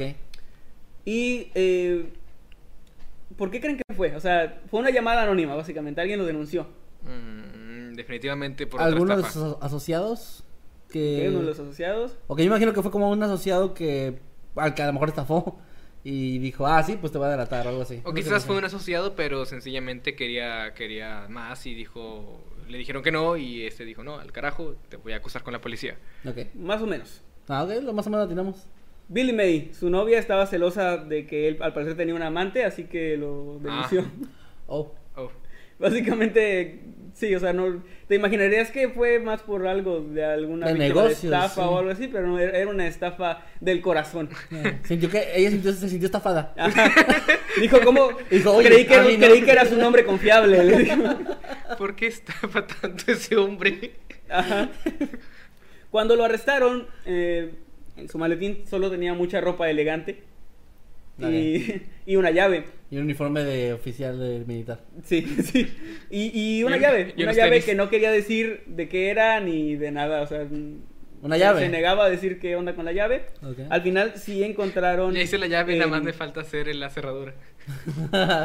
En, en una estación del metro de, en Times Square encontraron 51 mil dólares, que era Oh. el- donde él los había guardado. Con la llave. Esa llave, ok. sí. Ok, ok, Llave. ok, ok. Al final sí, sí pudieron. La verdad es aquí como que dices, ah, bueno, lo encontraron, pero yo como creador y lector de historias me hubiera encantado que jamás se supiera qué onda con esa llave. Fue un tesoro así como Sí, legendario, sí. ¿no? Sí, me hubiera encantado, pero bueno, sí, sí encontraron qué onda con la llave. Y bueno, le hicieron un juicio, pero eh, logró escaparse un poco antes de, de su juicio. En la ciudad de Nueva York, pero luego fue vuelto a capturar 27 días después, tuvo 27 días de libertad. Ok. Después se declaró culpable y lo condenaron a 20 años en la isla de Alcatraz, que pues era una de las prisiones más seguras en aquel momento. Y fue, y fue de los que se escaparon. ah. Ah, ok. No, de hecho ahí sí pasó el resto de, sus vi- de su vida, perdón. Y el 9 de marzo de 1947 eh, murió debido a una neumonía que había contraído. Ok. Y pues ahí quedó su, su historia, ¿no? Ahí, Gran ahí historia. murió. Pero, eh, repito, no es que admire el delito, pero es demasiado interesante cómo funciona la mente de algunas personas para idear este tipo de... O sea, tienen tanta creatividad que, como dijiste, podrían usarla para, para el bien de la humanidad. Tal, tal Pero- vez, tal vez en otra, en otra línea del tiempo alterna Elon Musk, que es un estafador súper cabrón. Sí, tal vez. Pero no, no está haciendo. Mi- o, no, a lo mejor sí es en esta línea del tiempo, no sé. Mi favorita fue la de la máquina en cuanto a en cuanto al concepto. Sí. Pero mi favorita en cuanto al ah se mamó Lo es la del épico. Capone. No, lo- bueno, lo de la, lo de- lo de la... Es que la de la torre está, está cabrón. Pero, pero decir yo estafé al Capone Güey, está es que, es que cualquiera de estas tres es súper épica para pasar la historia. Y el güey hizo las tres. Hizo las tres. Y probablemente otras de las que no nos enteramos. Sí, también. Que, por cierto, me supongo que se enteraron cuando confesó eso. O sea, Eh, no, no encontré información al respecto, pero yo supongo que sí. No porque de otra que- forma, pues, está Sí. cabrón, ¿no?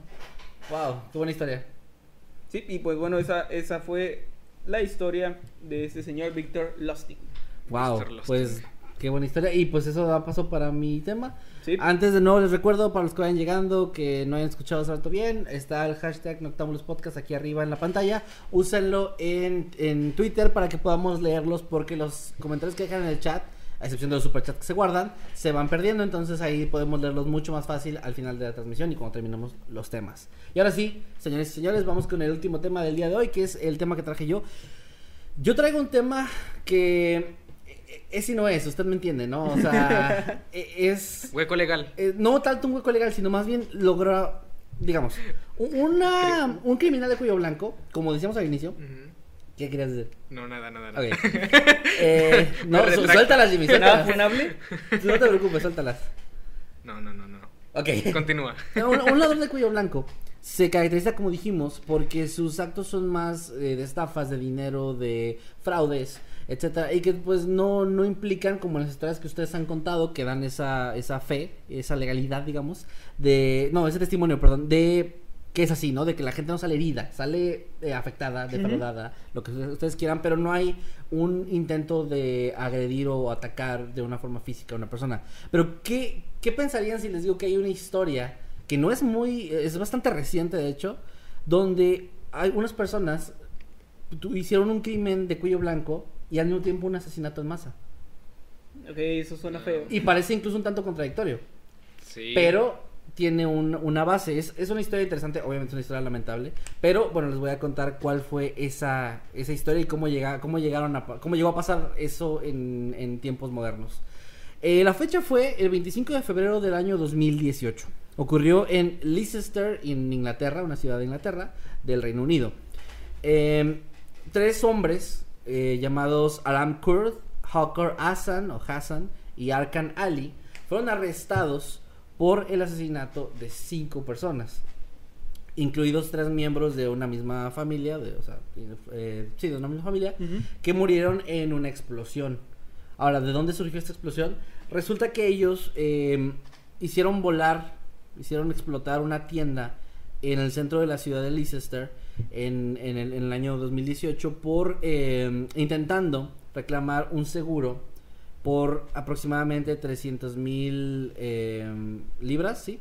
Que son, ah, como está ahorita la libra, aproximadamente unos 800 mil, 830 mil pesos mexicanos, para que se den una idea. O unos 400, eh, 4 mil dólares, ¿no? 4 mil. Eh, no, 800 Cuatro- mil. 800 mil dólares. 40 mil dólares. Mm, Sí, 40 mil 40,000. dólares. Sí, 40 mil. Sí, somos 40 mil. youtubers, perdón. Sí, 40 mil dólares, porque eso 40 está como a dólares. 20 el dólar. Ok. Ok, bueno, a lo que voy es que una cantidad grande, pero no, no increíblemente grande, ni siquiera millonaria. Y bueno, ellos lo que hicieron fue vertir una gran cantidad de gasolina alrededor de la tienda, con, conscientes de que, o sea, la cantidad que estaban eh, vertiendo era tal que iba a provocar una explosión. No solamente el incendio, que originalmente es lo que se pensó o lo que parecía ser, que simplemente querían cometer un fraude de seguro. Que Eso sería, eso los, los, los cataloga- catalogaría como ladrones de cuello blanco, criminales de cuello blanco.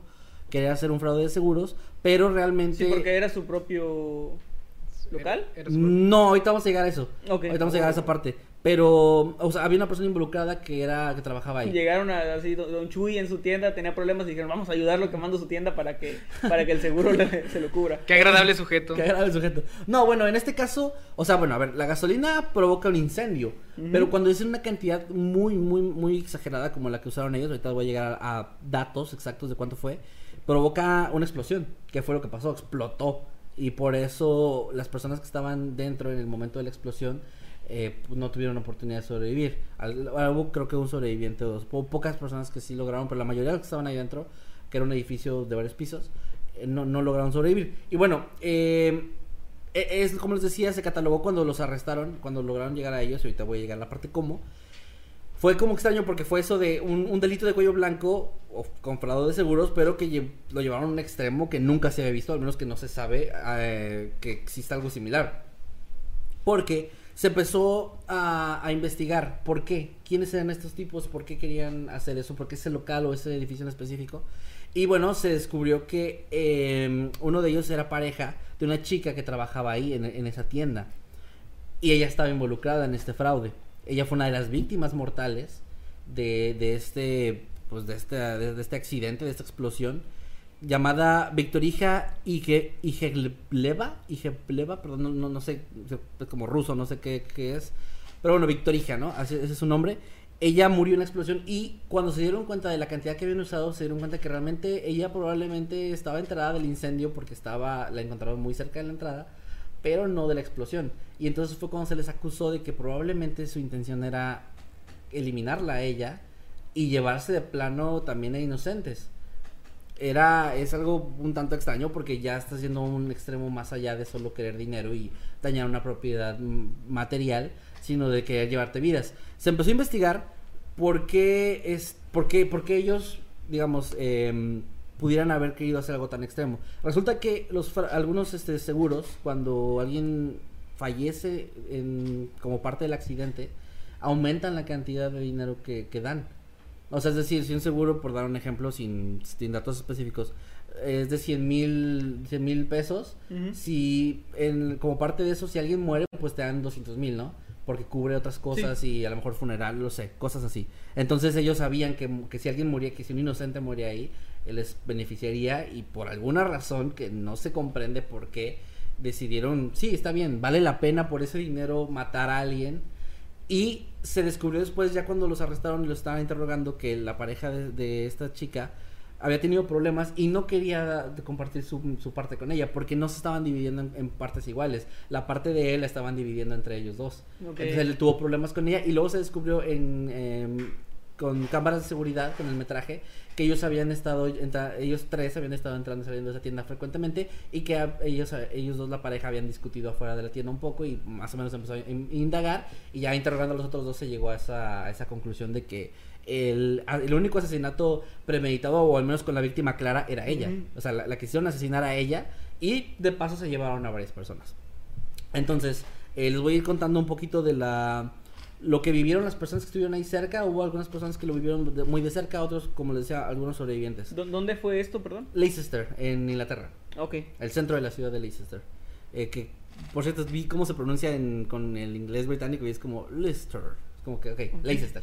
Leicester. Eh, por ejemplo, le- les decía, de las víctimas, entre las víctimas ¿Cómo se mortales. pronuncia Tylenol en, en acento británico? Tylenol. Tylenol. Tylenol. Tylenol. Sí. No es Tylenol, Tylenol. Jimmy, no es Tylenol. Sí, va a ser Tylenol. Tylenol.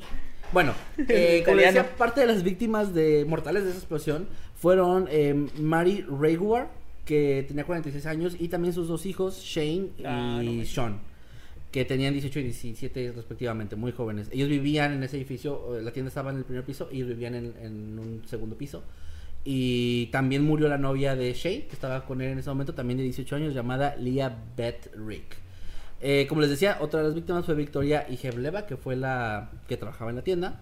Y también eh, estaba en el lugar Scotty Rogover, que tenía 15 años en ese momento y que eh, pues también fue víctima de la explosión, pero no, no murió porque un transeúnte que iba cruzando en el momento de la explosión, iba en su auto, explota la tienda, su auto s- sale, digamos, un poco, lo empuja, no sale disparado, pero sí, sí se, se, vol- se- no, no se voltea como, ¿cómo decirlo? La onda expansiva Sí, lo, lo arrastra, empujó, ¿no? Lo, Lo arrastra, arrastra. gracias a la palabra que está buscando. Lo arrastra, y él al ver esto, la verdad, este hombre muy heroico, ahorita les digo el nombre, eh, este hombre se baja y trata de buscar sobrevivientes y ayudar, entre ellos, eh, él empieza a buscar escombros y entre ellos, junto a los primeros oficiales de respuesta que llegaron, que fue la oficial Sophie Hooper y su colega Sean Randall, eh, sacan a, a Scotty de los, de los restos y logra vi- sobrevivir gracias a, a la rápida acción de este hombre y también de las autoridades que llegaron, según los reportes, muy, muy pronto. Por eso lograron, digamos, eh, encontrarlo con vida.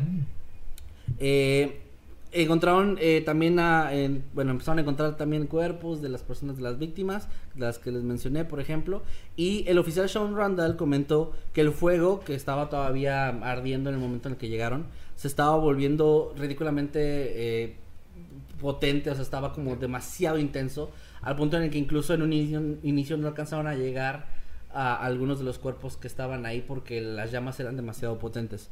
Ya cuando empezaron a llegar las autoridades, los bomberos, etcétera, pues se trató de calmar un poco, pero en un inicio dicen que sí era eh, imposible, o sea, eh, lo- Scotty tuvo también suerte donde quedó y como el lugar donde cayó y, y todo esto para poder sobrevivir. Eh, entonces, bueno, eh, Adam Wells era el hombre que les decía, el, el hombre que iba en su auto, se encontraba junto a su novia, iban en el auto y la explosión fue aproximadamente a unos 5 metros de distancia de, de él, o sea, de- estaba su auto pasando por ahí cuando fue arrastrado y empujado, ¿no? Muy por enfrente. Ajá, de hecho él comentó después, Adam Wells comentó después a la prensa que durante mucho tiempo, durante meses, eh, soñó y tuvo pesadillas con esta explosión, con este ruido, con, bueno, los gritos de la gente que estaba dentro que murió, con, no, no murió por la explosión, pero sí murió con el incendio, ah, con quemaduras, y que cualquier ruido intenso lo, lo, ponía muy mal y le daba como una crisis nerviosa. Y él estuvo fuera, o sea, él no, fue, él no estaba dentro del edificio, o sea, él realmente no, no lo vio tan, tan, tan de cerca como Scotty o, o las personas que sí fallecieron, ¿no? Entonces él piensa, y según lo que dijo, que pues era a final de cuentas muy afortunado de, de que no pasó a mayores, pero que sí le afectó el resto de su vida.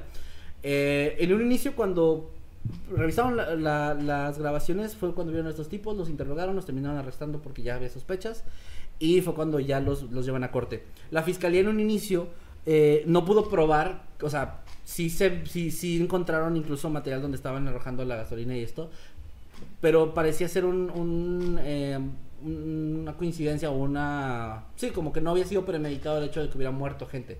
Pensaban que tal vez ellos querían hacer el fraude porque se descubrió también que tan solo un par de semanas antes, y ni siquiera, estamos hablando de dos semanas, ni siquiera esperaba mucho tiempo, uno de ellos, que era el novio de esta chica, eh, tenía como contactos con la persona que era dueña del lugar y habían ido a sacar un con documentos eh, falsos habían ido a sacar este eh, un fraude digo un seguro perdón un seguro para hacer el fraude Oiga, me da un fraude, por Me da un favor. fraude, perdón no iban a habían hecho, sacado el seguro o sea habían aumentado o sea obviamente el lugar tenía un seguro pero lo aumentaron así de exponencialmente no Me da dos fraudes para llevar.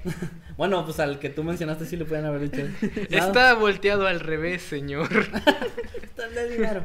Bueno, eh, sí, eh, ellos fueron a hacer esto y obviamente la- las autoridades notaron que el lugar que acaba de explotar el día de hoy, hace dos semanas, de repente tuvo esa, Sí, ese o sea, seguro. aparte no, ni siquiera fueron inteligentes. en no, era, era- no, no, no fueron nada No se inteligentes. esperaron tiempo. No, no fue, de, de verdad ni siquiera revisaron eso de que había cámara cerca, o sea, entonces no, no fueron nada inteligentes.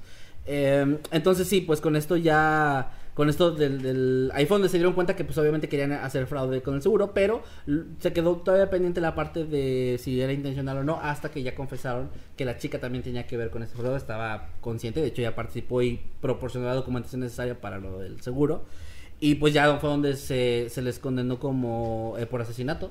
Y, y, pues técnicamente, pues al final de cuentas, el, intento de ellos desde un inicio fue hacer eh, fraude nada más. Sí eh, podrían catalogarse incluso como, les decía, como ladrones de, cuello blanco. Pero al final de cuentas también son asesinos y, y no, no, realmente por la nota que leí, lo, lo que investigué, pues no se sabe. O ellos nunca dieron una razón así de que tenían algún trasfondo que explicara por qué, por qué en algún momento de tu vida des- decides, entiendo por qué quieres sacar dinero, por qué quieres hacer un fraude, pero por qué matar gente y decir, vale la pena como que mueran X cantidad de personas con una que pienses que vale la pena para tener dinero se me hace demasiado. Pero bueno, así funciona. Y ni siquiera fue como que ganaran mucho dinero. O sea, No, o sea, 300. Eh, ¿Cuántos les dije? 800 mil 800 pesos. mil sería. 800 libras. mil. Que serán 800 mil pesos. Pero 300 mil libras ni siquiera es tanto. O sea, claro, porque pues el lugar tampoco podía ser asegurado por mucho más, ¿no? Pero sí fue como muy, no sé, muy extraño este caso. Y bueno, eh, realmente lo que les decía de datos para darse una idea de cuánto virtieron de gasolina fueron aproximadamente 60 litros que habían adquirido de forma ilegal. Y se dice que ya haciendo pruebas a lo mejor hubo unos más o menos eh, un margen de entre 20 a 15 más, pero fue mucha gasolina. O sea, todo eso lo virtieron en el sitio y pues de- lo, lograron eso sí que nadie se diera cuenta en el momento porque, o sea, había gente adentro como les decía, tanto en la tienda como en el edificio. Entonces no sé cómo hicieron eso, pero bueno, lograron eh, vertir todo esto sin que nadie se diera cuenta. ¿Y qué pasó con el, perdón, con el men que arrojó el fósforo? ¿No se murió con la explosión? Eh, pues fue uno de ellos y no, no- en ningún momento, o sea, en la nota ni esto que estaba investigando dicen exactamente quién o cómo lo hicieron, pero pues sí fueron ellos, o sea, fue uno de ellos el que lo hizo. No tengo idea cómo logró. Luego por la onda expansiva y eso. A lo mejor, digo, ya sí pienso como, o sea, trato de pensar como cómo hacer algo así sin ponerte en riesgo, a lo mejor Quizás algo a distancia. algo a distancia que vayas prendiendo y se, y no sé. Así como un caminito. Ajá, incluso a lo mejor la chica tuvo que ver, a lo mejor ella fue parte, no sé. O sea, realmente ahí sí te digo, esto ocurrió en 2018, entonces realmente es un caso que eh, pues es reciente y pues solo se sabe lo que lo poco que han, bueno, que se investigó y lo poco que además Sí. el gobierno liberó a la prensa, ¿no? Porque esto, esto fue una nota de periodística. Realmente creo que ni siquiera tiene artículo de Wikipedia, ni mucho menos, ¿no? Para que haya más investigación. Y bueno, pues realmente con esas evidencias, con todo esto, pues se les condenó, como les decía, están, los tres están en prisión. Me parece que todos tienen, tienen diferente cantidad de, años, pero todos tienen arriba de 30 años que tienen que servir, eh, cumplir en, prisión sin posibilidad de, que salgan bajo fianza, ni mucho menos. Y bueno, como dato final, se, se estuvo entrevistando, eh, para acabar la nota con un tono más ligero, se estuvo entrevistando a las familias de las víctimas. Eh, ya les, les comenté que había una, tres, este, la, mamá y los dos hijos que fallecieron y la novia. Y eh, eh, eh, obviamente esto fue algo horrible que les afectó muchísimo. eh, en las entrevistas que les hacen ellos están obviamente devastados, sobre todo por la idea y lo que yo decía de que cómo alguien por dinero haría algo así. Como alguien por dinero decidiría Sí. llevarse la vida de tantos inocentes. Es, es mucho peor pensar que fue alguien que por ambición hizo eso a que hubiera sido un accidente o algo así, ¿no? De hecho, este caso fue bastante. Como les decía, es lo primero, de lo primero que se sabe de algo eh, de tipo cuello blanco que termina siendo también algo ya de otra forma. Porque.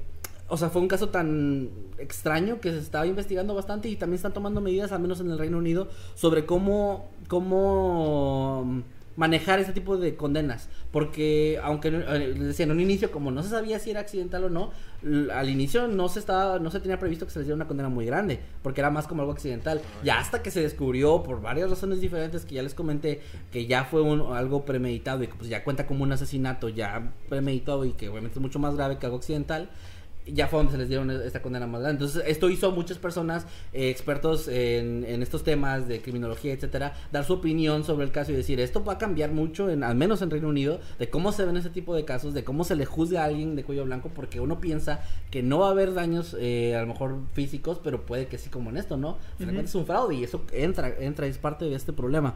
Entonces, les decía, para terminar con una nota un poco más ligera, las familias de las víctimas... Eh, al inicio pasaron esta, esta, esta etapa muy horrible donde pues aparte estaban, aparte obviamente fue un caso conocidísimo en el lugar, entonces a cada rato había prensa, a cada rato había cosas donde los estaban recordando constantemente lo que habían vivido.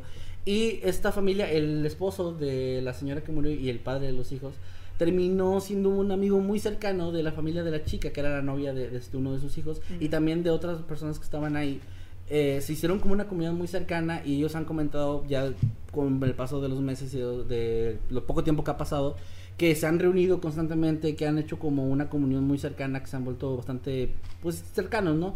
Que incluso han pasado algunas de las fiestas eh, juntos y que han invitado pues sobre todo a este hombre que perdió a toda su familia, se perdió a sus dos hijos y a su esposa de golpe.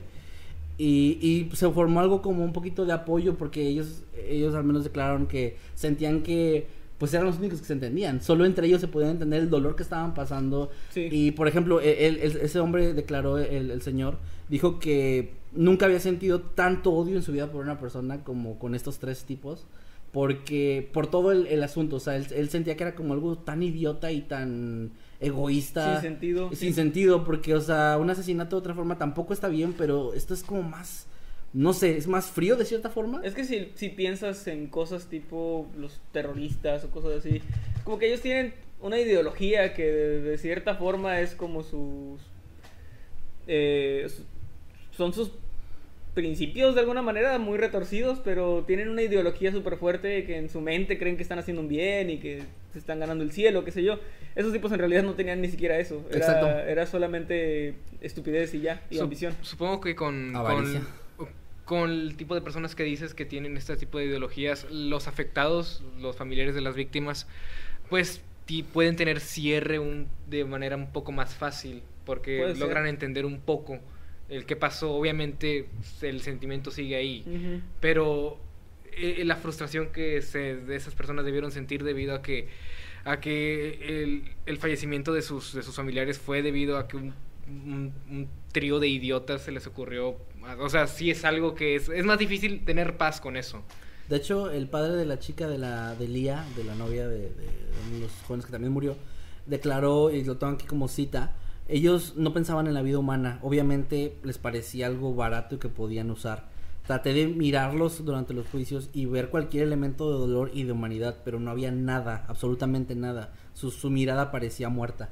O sea, realmente, y, y digo, pues, obviamente ver a- también a los hombres que asesinaron, aunque sea de forma mm, indirecta, no sé cómo decirlo, a tu hija debe ser horrible y dificilísimo, pero ver además que están como, no digo como si nada, pero Sí, que ni siquiera parecen No. arrepentidos. es ¿no? que como que siento que no, no dimensionaron, o sea, no dimensionaron. Realmente, lo que no tengo aquí, por ejemplo, que ahorita me hubiera servido mucho es la edad de estos hombres.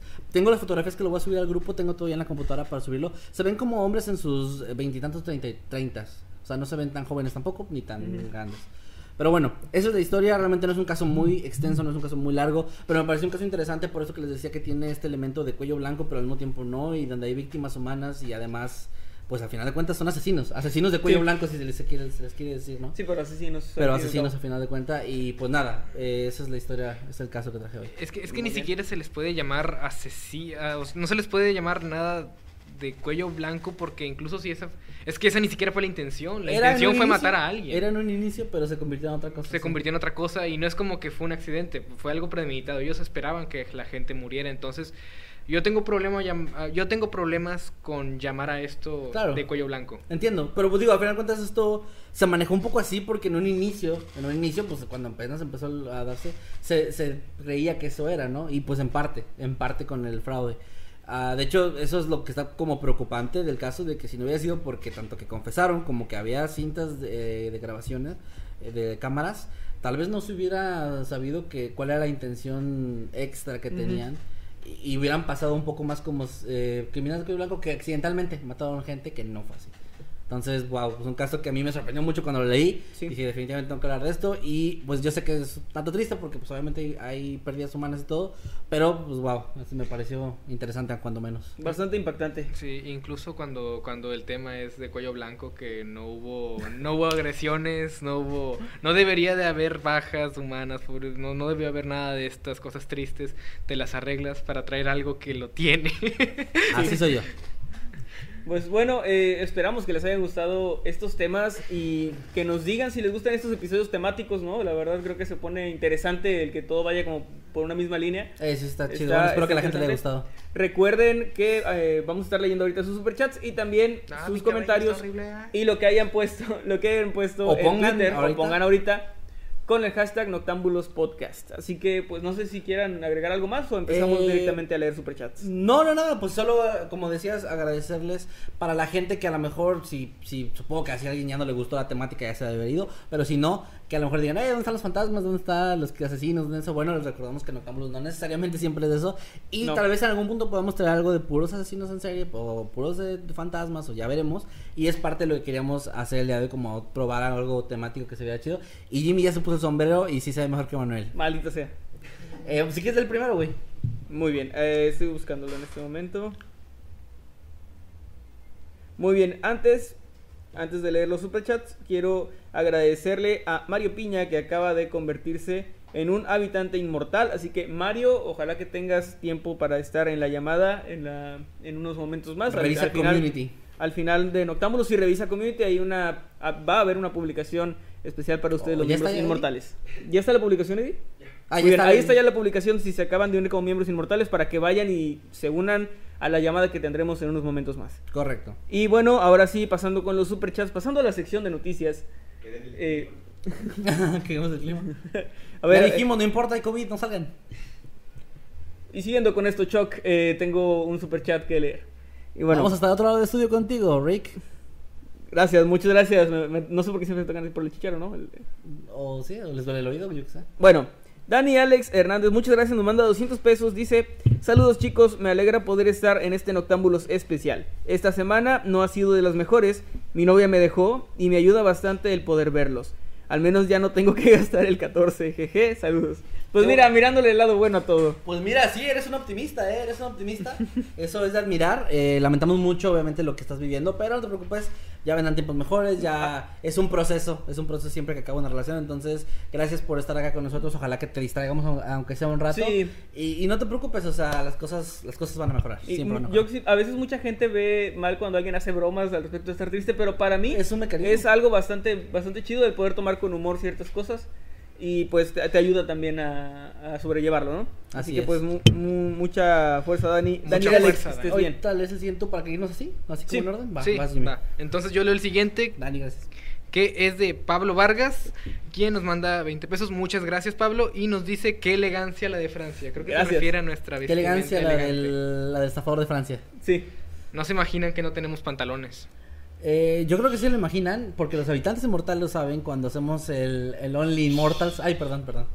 Cierto, ¿eh? No quiero que alguien se vaya, vaya a meter a los, a los pensando, pensando, que, sí, pensando que pensando que somos unos estafadores. Sí. que sería muy No, no, ¿no? es, no, es que lo que es que es que lo que no les hemos dicho a la gente es que están los habitantes los habitantes inmortales y están los habitantes eternales, que son los que Eternales, reciben eternales. que, que son los que Es consiguen arriba, material arriba de habitante fetichista. Sí, sí, definitivamente. El fetichista de patas. Sí, claro, esos son pa- puros patas.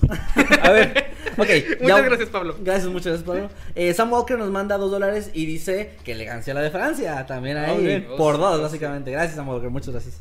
Eh, Crickstar nos manda 50 pesitos, dice, apenas me voy de la ciudad y te pones guapo, Night. O sea que no estoy guapo el resto del tiempo. Nope, te acabo de Básicamente no, no me feo. no me percibe como una como alguien guapo mi, mi esposa. Por cierto, gracias a Crickstar que ella fue la que sugirió hacer esta ¿Tus, temática tus y la lentes están vestimenta. empañándose? La, sugirió la vestimenta, sugirió el, el tema y pues de ahí surgió esta idea que está que quedó bastante bien. Creo yo, Sí. gracias Crickstar y qué mal que no me percibas como alguien guapo. Qué mal que lo veas como solo un objeto. Eh, pero yo también lo hago, así que no hay problema. Ahí. ok, el siguiente superchat es de Soy Diego Ar. Nos manda 10 pesos, no nos dice nada, pero muchas gracias, Diego, por el apoyo. Y paso a leer también el de Masketsimi 2.0. Nos manda 50 pesos. Muchas gracias, Masketsimi. Muchos saludos. Y Gracias. nos manda un, uh, un sticker de, de- es zorrito. un zorrito que dice number one. Vaya, vaya, somos los number Muchas gracias. Gracias. Muchas gracias. Eh, también aquí tenemos uno de Mila Frances Espi que nos manda dos euros y dice: Qué sensuales bye sois. Eh, bye soy, perdón. Besitos desde Valencia. Saludos, hasta. Valencia. Muchas gracias. Yo Un abrazo, Dice Mila. que te lo lleves. Eh, ¿te- ¿Quieres que te saquen de Latinoamérica? Dice que sí. Órale, mira. Gracias por también, favor. también a René Rosales que nos manda 14 son quetzales, ¿verdad? Sí, ¿qué tal? 14 quetzales y nos dice solo quería recordarles que los queremos mucho. Ah. Ah, Muchas gracias. Muchas gracias, René. Se aprecia bastante. Sí. También Eh, los queremos mucho. El siguiente superchat es de Analí Castillo, nos manda 20 pesos, muchas gracias Analí, y nos dice, oigan, ¿quieren ser mis chambelanes de mi cumple 26? Yo quiero ser más mesero. Yo quiero ser mesero. Sí, te queda porque el saco. sí. Por el, Por el chaleco, el el chaleco. Ah, el- sí, sí, el chaleco, sí. Eh, pero sí, sí, sí aceptamos. Gracias, Anali. Muchas gracias Analí por el... Eh, Artemisa Beristein nos manda 20 pesitos y dice: Hola chicos, me encantan Octámbulos, son lo mejor. Muchas gracias, pero no, lo mejor son ustedes. Muchísimas gracias, de verdad. Muchas gracias. Bien jugado. Claro También Raúl Onofre Vázquez, muchas gracias, nos manda 20 pesos y dice Jimmy de traje, torturador de naranjas, pepsidente. Oye, ahora sí vienes con un pepsidente. Pepsi. Sí, ahora sí. Sí, es más, este, el saco es azul. saco otra vez. Hasta el saco es azul. Ay, diablos, ojalá hubiera traído una Pepsi para ponerla aquí. Soy el pepsidente. Soy el Pepsidente. Con, el, con el sombrero de Manuel. Que, que me lo robé con, con el arte de las estafas y el fraude. Lo que aprendiste de este capítulo, ¿no? Sí, O sea- es Sí. lo que aprendí del capítulo. Ay, güey, me puse mal. Sí, muchas gracias, Raúl, por el apoyo y por Vas tus tú. comentarios. El siguiente es de Edger Bravo. Nos manda 20 pesos, muchas gracias. Y nos dice Jimmy de traje dueño de una funeraria de naranjas. Más bien de un matadero de naranjas. Ah, Oh. ok. Pero Correcto, entonces necesitas un traje más como de... Como de carnicero. Como de carnicero, sí. pero todo pero todo lleno de jugo de naranja, o sea. Como carnicero granjero, ¿no? Uy, ese, ese sería un gran eh, disfraz de Halloween para ti. Uh, Como Torturador el- de naranjas. Como, ajá, como la masacre en Texas, pero... Sí. Bueno, Habrá máscaras de, de así, eh, obviamente no reales, pero, pero así como en con, como tipo de Halloween de, de así del. de- sí, debe haber. Bueno, perdón. Vamos a leer el siguiente que es de Sandra Xiong, que nos mandó 50 pesos argentinos. Muchísimas gracias. Y dice, aquí en Argentina aún se venden billetes de juguetes para niños. Oh. Sí, pues acá también se venden, pero creo que ya están mucho más regulados porque sí hubo problemas. Sí, yo Eh. recuerdo que, que los que veía cuando estaba en la primaria estaban chiquititos, muy chiquititos. Sí, sí tenían todo- la Sí. imagen or- la imagen original de los billetes de aquel tiempo, pero eran muy muy chiquitos, o sea, y son inconfundibles. Pienso que es una muy buena manera de regularlos, pero Eh, o muy grandes, sí. sí, o muy grandes como los de lo- las las esos- I- Igual ahí, si nos puedes dar, dejar un tweet de que si están en los billetes que venden para niños son del mismo tamaño de los reales o no. Un tweet o un comentario, ya no superchat, no, no estamos pidiendo superchat. Ahorita, vamos a leer los, los tweets. Correcto. Gracias Oscar Pimentel por mandarnos un super chat de 50 pesitos. Dice, quedé con la anécdota de la anciana que subió su lavandería al auto de Kev. Me encanta el traje de Jimmy. Ah, chinga. Ah, bueno, solo- sí. Eh, no sé de qué está hablando, ¿verdad? Lo cuento súper rapidísimo. Lo conté en mis Ajá. historias de Instagram. Síganme en Instagram, arroba que. Ahí les cuento anécdotas graciosas como esa Yo no lo pasó. sigo y me lo perdí, para que vean que tienen que seguirlo. Así es. Eh, bueno, no, súper rápido. Para los que no sepan, eh, los pongo en contexto. Fui a la lavandería hace dos días. Estaba en mi camioneta porque no me gusta estar adentro donde hay más gente. Por obvias razones. Entonces estaba esperando que mi ropa se lavara y estaba en la camioneta sentado en mi celular, pasando el rato. Y de pronto escucho cómo se abre la puerta de mi camioneta, la puerta de atrás de, de pasajero. Y eh, veo que me sacó así de onda, se prenden las luces y veo que es una señora que se agacha y empieza a meterse un bote de ropa y yo me quedo así, no, no le digo nada, me quedo así como... Es como Homero y Moe, así que la señora llegó y Ajá, todo- y yo. eh, y- y- ¿Señora? Gran meme. Y, y la señora sigue en su rollo y va a poner y como que se queda viendo la cosa y voltea a verme y se queda así, me apela los ojos igual que yo. Y lo único que hizo fue, sacó la ropa y dijo, ¡ay! Y, se, y la, cerró la puerta, me la azotó. O sea, aparte me azotó la puerta de la camioneta. Y yo me quedé todo Pues es que se asustó, ¿no? Como Sí, que... sí, sí. Pero como que se dio cuenta rápidamente que no era su camioneta.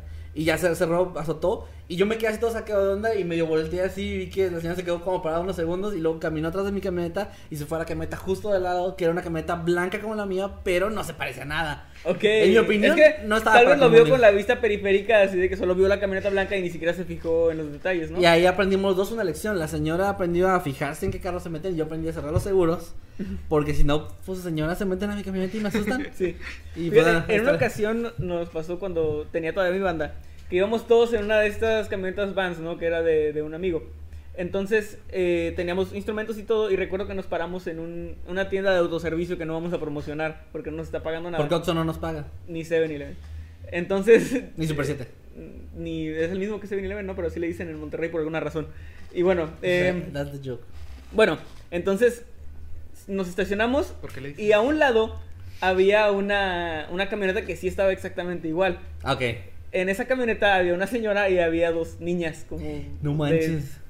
ocho años, no sé, o sea, había dos niñas. Entonces subí, eh, perdón, vamos a la, a la tienda, compramos nuestras cosas y se queda un amigo que, que siempre fue muy distraído. Iba a comprar creo que un bote de helado o algo así. Como algo Ok, así, él se no quedó sé. en la tienda más tiempo. Entonces nos salimos y nos quedamos esperando ahí con la puerta abierta, la puerta esa corrediza que tienen estas camionetas, con la puerta abierta. Y solo vemos que llega corriendo, se sube, abre la, la puerta de la camioneta de al lado, se sube, escuchamos ¡Ah! Escuchamos su voz de ¡Ah! Se baja, dice perdón, cierra la puerta y se sube, se sube con nosotros. Y, y la señora desde su camioneta se nos quedaba viendo así como malditos delincuentes, ¿no? Ajá, así como, como- que, como que pensó que íbamos a tratar de robarla o algo. No No, manches, no, no, Algo- no. Y, y- y me acuerdo que sí, no sé si nos bajamos, pero sí le dijimos como que disculpe, es que es algo distraído nuestro amigo. Y, y- y nos fuimos, pero sí fue muy... Ahí era un momento pero para fingir así como de ¿qué- y es que, es que pasó tan rápido que ni siquiera nos dio tiempo de decirle, oye, es acá. O sea, lo vimos llegar corriendo como que porque se había tardado más que Claro, nosotros, claro. como que ya en su mente era de, ah, subo, subo rápido, ¿no? Y abrir la puerta y los gritos y todo. pobre, pobre señor y pobres niños. Sí. Bueno, eh, te toca a ti leer el siguiente, Jimmy. Ok, el siguiente es de Dani Alex. ah, ¿Qué pasó? Te iba a decir que te parece a Jason Mraz. Al Es lo que estaba pensando, que se parecía un cantante así como... A de- Jason Mraz. ah, estás igualito, a Jason, búscalo. O sea, yo me No pongo así, parezco un contador así de, del centro que... y él se pica así, parece Jason. No, ok, no, no voy a decir porque sería culero con esa gente. Eh, De ok. todos los lugares. Ok. Jason Mraz. Es Jason M- M-R-A-Z. Búscalo porque también usa un sombrerito similar a este. Este, bueno, perdón, ya. el siguiente superchat es de Dani Alex HZ. Nos manda 50 pesos. Muchas gracias. Y nos dice: Definitivamente soy fan del sujeto que estafó al Capone. Mm, Es que um, no, ¿Y- no y vamos sí lo a... estafó porque él se lo dio? Pues es una estafa en el sentido de que nunca hubo tal O sea, no hubo una estafa monetaria tal cual. Porque Ajá. es como se lo regresó. O sea, el plan dependía, el plan dependía 100% de que Capone en agradecimiento le diera dinero, si no simplemente no iba a hacer Lo cual no es tan arriesgado porque pues se sabía que esa, en ese tiempo la mafia se manejaba mucho con honor y cosas así. Pero es que a mí se me hace igual muy, muy arriesgado porque Al Capone nunca fue a revisar si había un negocio en verdad. Es que hay hay una especie, no, no recuerdo, yo hace tiempo leí varios eh, artículos y cosas sobre este tipo de estafas porque me parece bastante fascinante y yo quería dedicarme, no, no es cierto, no, pero, pero me, me pareció interesante. Y había como diversos nombres para las estafas, como que la estafa irlandesa y la estafa tal. No recuerdo, no recuerdo cuál, cuál era cuál. Pero había una estafa que era como esta misma, pero en una modalidad más pequeña, que básicamente consistía en tomar algo de alguien o, ro- robárselo, esperar a que se diera cuenta y luego decirle que lo encontraste y a ver si te daba una recompensa. Era como una estafa de bajo riesgo, ¿no? De, de que pues le estás dando algo, si, si no te da nada, ya ni modo, Pero y si te no, da algo, no hay ya búsqueda de un criminal ni nada. Ajá. Ajá, no es, es como, y no hay mucho riesgo porque si, si, se, si le, se la estás devolviendo, la persona no va a pensar que, es- Que tú la se la robas. robaste o que, se la, o que quieres hacer algún tipo Claro. de fraude, ¿no? Sí, sí, sí. Entonces, este tiene un nombre, esta estafa, pero no recuerdo. Él básicamente la, la maximizó y, y no solo la maximizó, sino que se le hizo a- al jefe de la mafia y al tipo más peligroso y poderoso del de esa época, sí. ¿tú, Eh, tú te imaginas tratar de hacer esa estafa y, y devolverle, no sé, que el celular quizás a la persona a la que se la robaste y él te dice, ah, gracias, y tú te le quedas viendo y él se te queda viendo también, "Am, gracias, ¿Qué, qué quieres? No, nada. Nada, nada. Ya me voy. que lo hiciera así. Es Ahí está su dinero, señora Capone, gracias. Muchas veces sí es como yo he visto publicaciones de gente que dice que perdió su cartera y que tiene documentos y que ofrecen una recompensa. Entonces, si se las hubieran robado y, y son este tipo de estafadores, pues ahí está. Básicamente funciona de la misma forma, ¿no? Sí, sí. Eh, ¿Quién leyó ese? No recuerdo. Yo- ¿tú? Ah, ok, tú yo. Tú lo leíste, ¿verdad? Sí. Ok, muy bien. Eh, entonces voy a leer el siguiente que es de Sandra Sean, que nos mandó un super sticker de, con 20 dolo- pesos argentinos. Y nos mandó un zorrito que está muy contento. Muchas gracias, Sandra. Y también leo el que sigue, que es de Yami Ikisha, que nos mandó 10 pesitos y no agregó nada. Y ya para leer algo, voy a mandar, eh, voy a leer también el de Raúl Onofre Vázquez. Muchas gracias de verdad, chicos, que nos mandó 20 pesitos. Y dice, hagan una colaboración con Nekane Flis Flisher. Ya nos pusieron en el grupo quién es Nekane Flis Flisher, o sea, su canal. Este, y claro, pues con mucho gusto vamos, pues, haríamos algo. Sí, sí, con mucho gusto. Gracias por la sugerencia, Raúl. Muy bien, también la naranja de Jimmy nos manda 20 pesitos y dice, se los van a robar de los guapos que se ven. Ah, muchas gracias. Gracias. Esto como cuando mi mamá me dice, si te ves bien guapo, yo... Con las tías, Gracias. las tías, güey. Sí, gracias tía, gracias. Ay, qué guapo, Manuelito. Sí. Ay, tía. Ay. No, si las muchachas deben de perseguirte. Ajá. Claro que sí, tía, claro que Claro sí. que sí, Claro escuela. que sí. Sí. Eh, René Rosales, muchas gracias ¿Pero también por Jimmy? tu... Sí, pero como tú le diste como 5, quería... Pero, leer. era- ok. Está bien, está bien, está bien. René Rosales nos manda 14 quetzales y nos dice viejos sabrosos. Hashtag viejos sabrosos. Viejos Viejos sabrosos. sabrosos. Así. Vas. Bueno, Oscar Pimentel nos manda Gracias, 20 pesos René, por- y también dice viejos sabrosos. Ah, también bien, Gracias. viejos Viejos sabrosos. Gracias, Oscar, gracias, René. Oscar. Ustedes también son viejos sabrosos. Ah. ¿Qué? ¿Qué tiene? No, nada, nada. Luis Pérez nos mandó 20 pesitos y dice, Jimmy, mándame un saludo a mí y a mi hermana Rebeca. Ah, Luis, muchos saludos a ti y a tu hermana. Espero que le estén pasando genial. Y si están viendo el programa, espero que les haya gustado y que la estén pasando muy, pero que muy bien. Muchos saludos. Bien, los frijoles que Jimmy no se comió. Nos manda 20 pesitos. Me Y sigue dice, mi pasado, a, a dónde voy. Cada cosa que hace se queda aquí como nombre de usuario. dice, saludos a los cuatro y gracias por el saludo a la negra. Ah, sí, es que creí, creí que, bueno, eh, gracias a ustedes, saludos. Contexto. Saludaste a una La semana- que, que la semana- negra la ajá. semana pasada. Pero sí fue Jimmy. Fue la semana pasada. No, no vino Jimmy. No, no, no estoy. Ah, entonces- Por eso no tengo el contexto. Ah, saludos a los cuatro. Pensé que era saludos a Jimmy. No sé por qué. Perdón, perdón. Ok, así. Va así. y, me, y me transformé en un 4. ok, el siguiente superchat es de Angélica Archiniegas. Dice, eh, nos manda 4000 cop. Cop. Ayúdenme, por Pesos favor. colombianos. Besos colombianos y nos dice, los quiero y los extrañé, besos y abrazos. Digo besos porque está el emoji que nos está mandando un besito y pues Ah, claro, asumo claro. que son besos. Y nos desea un feliz 2021. Ah, Muchas gracias. gracias, A Angélica. ti Gracias, también, Angélica. Isa Archu nos manda 50 pesitos y dice: Me encantó el programa, siempre califico tareas mientras los escucho, así me relajo, los quiero y nos manda tres corazoncitos. Muchas gracias, Muchas Isa. gracias, Isa. Gracias, Isa. Eh, y pues gracias por la labor que haces, muchas gracias. Esperamos no, no afectar las tareas de la gente, ¿no? Que, que se distraigan y... Un, Ah, sí. un niño va a recibir ahí al capone. ¿Qué maestra? Al Capone de 10. Ya está, la maestra ya está recomendando youtubers y así. Está de chido. Eh, Román J, muchas gracias, nos manda dos dólares y dice... Cada noche, cada, cada noche amanece en París. Oh, En el día en que todo ocurrió. Qué buena canción. sí, qué buena canción. Gracias, Román. Jimmy. Ah, ok. Como el, un sueño el siguiente de locos es de. Nelly Tan. Nos manda 50 pesos. La Muchas fortuna se ha reído. Y nos manda.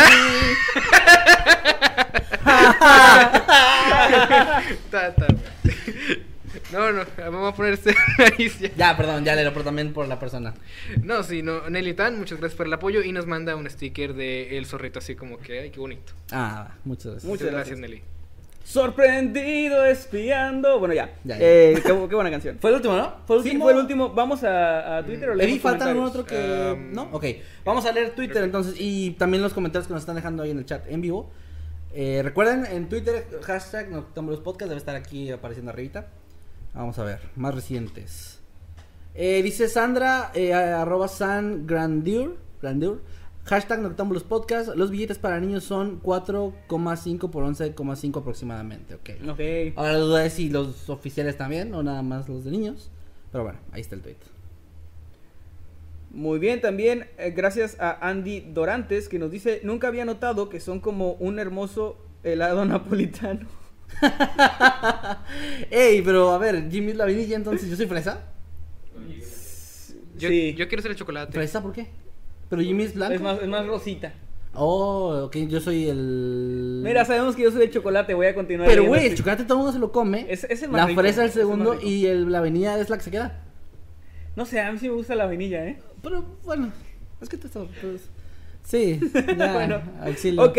di- y después manda el hashtag Noctámbulos Podcast y dice saludos de, desde Querétaro. Saludos hasta Querétaro. Muy bien. Eh, ¿Vas, Jimmy, si quieres leer? Ah, pues puedo mencionar el, el tweet de Cristian9467. 4, otra vez. Pone hashtag Noct- Noctámbulos Podcast y dice que este especial fue el especial de la mentalidad de tiburón. Soberbio. Mentalidad de tiburón de antes. Sí. Acá también quiero leer el de Carigo, que nos manda hashtag Noctámbulos Podcast y dice, como siempre, más que man deprimiéndonos con sus temas y manda el meme de chingas a tu madre, precioso. Gracias. Creo. qué gran, qué gran meme. Gracias también a Yasu que nos, que nos dice hashtag Noctámbulos Podcast. Al fin, después de mucho tiempo estando internada y cansada de no poder comer sin vomitar, estoy aquí. Órale. Guau. por, por momentos difíciles. Ojalá que ya estés muchísimo mejor, Yasu. Sí, sí. Eh, El siguiente tweet es de Moonwarmy, quien pone hashtag Noctámbulos Podcast y dice: La historia del señor Nightcrawler me trajo los recuerdos del podcast de Sin Máscaras ni Corbatas, tanto así que, termi- que terminando lo veré de nuevo. Y pone aquí eh, El de las un- pone aquí un meme sobre ese hombre. Pone hombre estafador vende máquina para hacer billetes. Compradores, llevaré 10 y pone el meme de Patricio. Idiota. Eh, dice eh, Luis Pérez, hashtag Noctámbulos Podcast. Yo pensé que el tipo de la historia de Manuel también había estafado a la muerte. Imagínense. Uh, imagínate. ¿Y cómo sabemos que sí murió, de que sí fue él el que murió de neumonía? O sea, eso es Mira, lo que la historia te dice. Por eso está este men aquí. Es que- Todas que las teorías te conspirativas valen.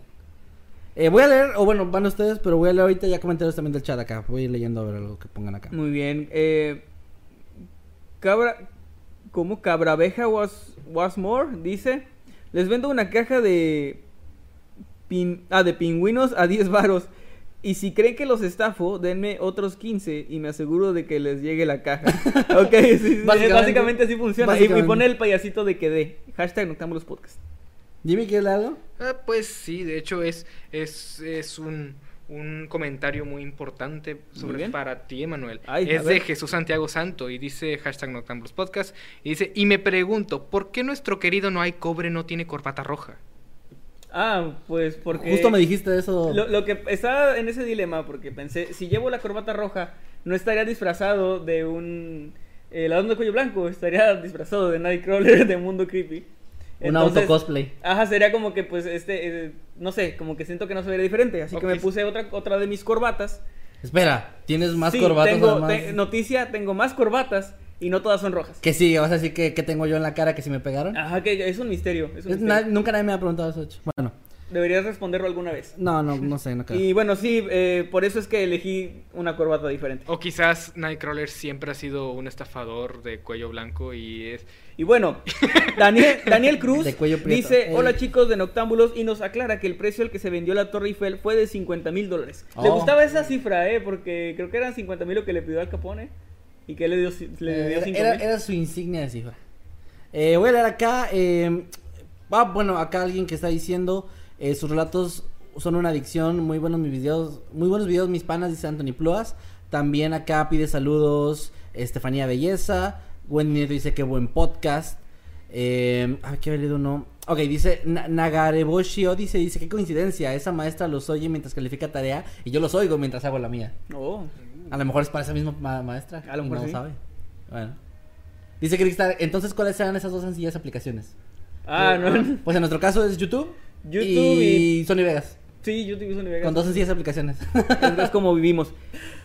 Au- Audien también en- a través de Twitter usando el hashtag Noctámbulos Podcast dice el estafador saliendo de París y Chicago con el dinero de todas las estafas que tuvo y pone la imagen del señor Mandino de los, Ah, con los- con los maletines. sí. Básicamente así, así fue. Básicamente.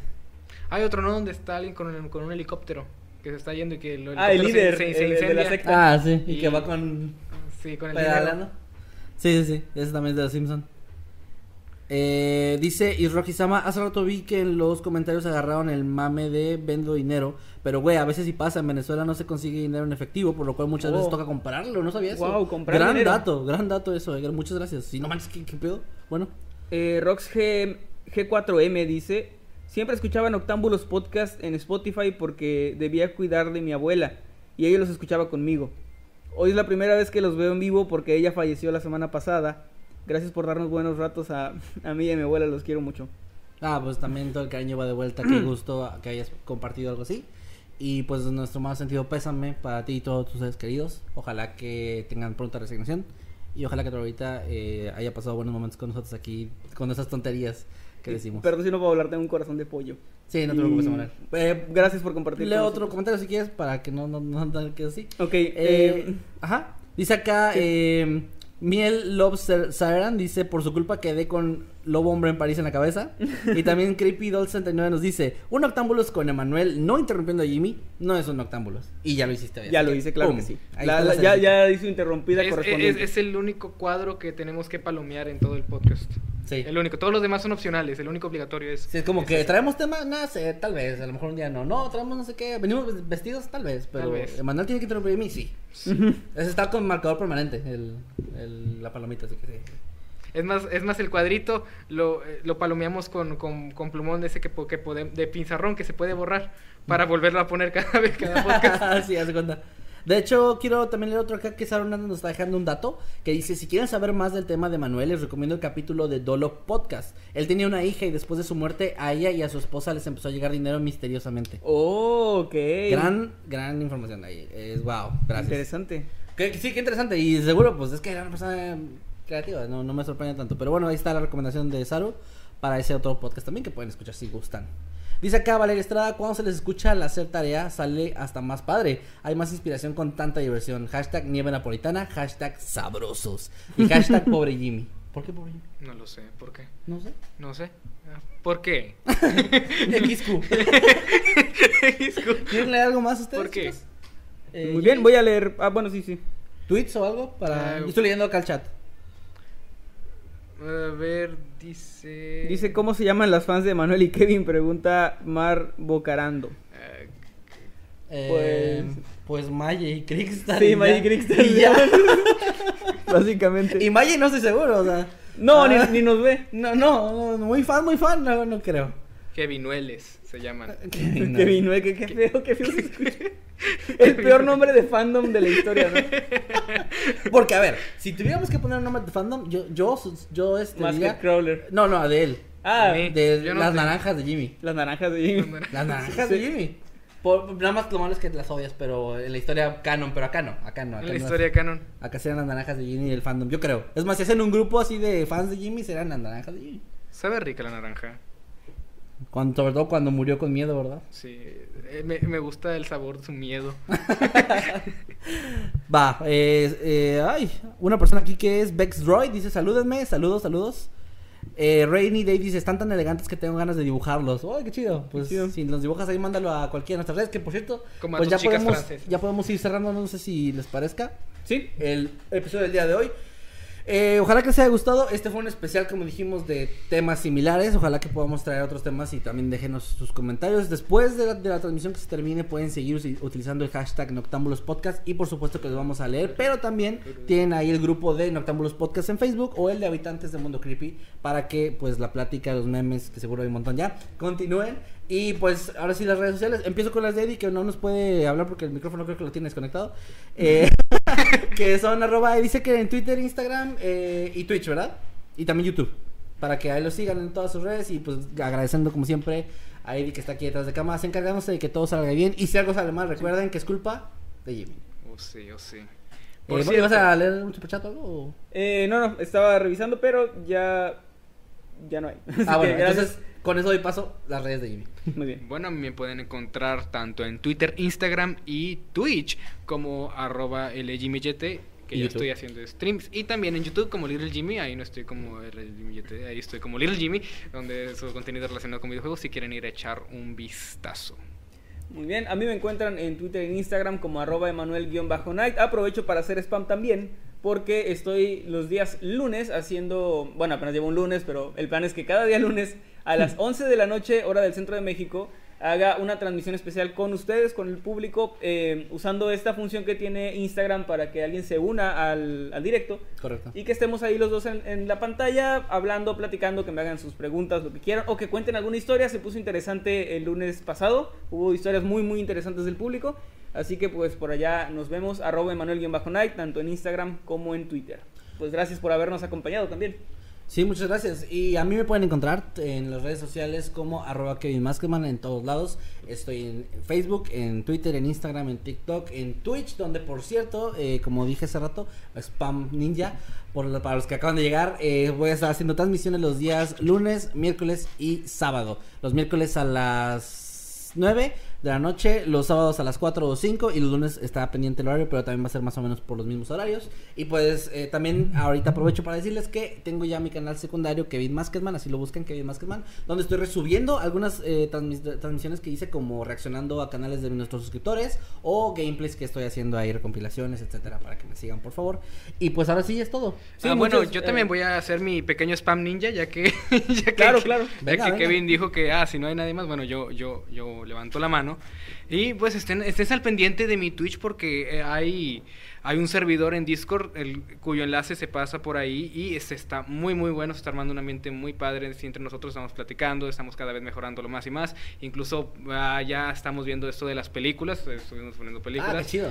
Y pues sí, o sea, para, para que se den una vuelta y quizás, no sé, pueden unirse a algo genial. Excelente. Muy Y bien. pues, eh, re- quería agradecer a la gente que ya está llenando como, como es tradición Ya ya, tradición. la- el chat con corazones azules, se ve muy bonito. Muchas gracias gente, nos vemos la próxima semana. Recuerden que los sábados a las 8 más o menos es noche de noctámbulos. a las 8 si no viene Jimmy, es noche Ah, de sí, internet no noctámbulos. se va.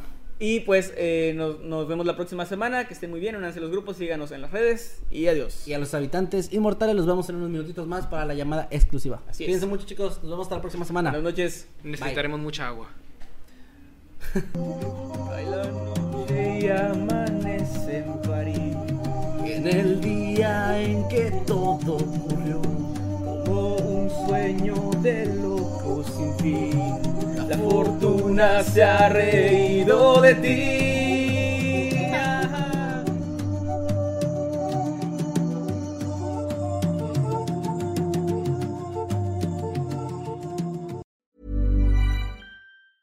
Ever catch yourself eating the same flavorless dinner three days in a row? Dreaming of something better? Well, HelloFresh is your guilt-free dream come true, baby. It's me, Kiki Palmer. Let's wake up those taste buds with hot, juicy pecan-crusted chicken or garlic butter shrimp scampi. Mm.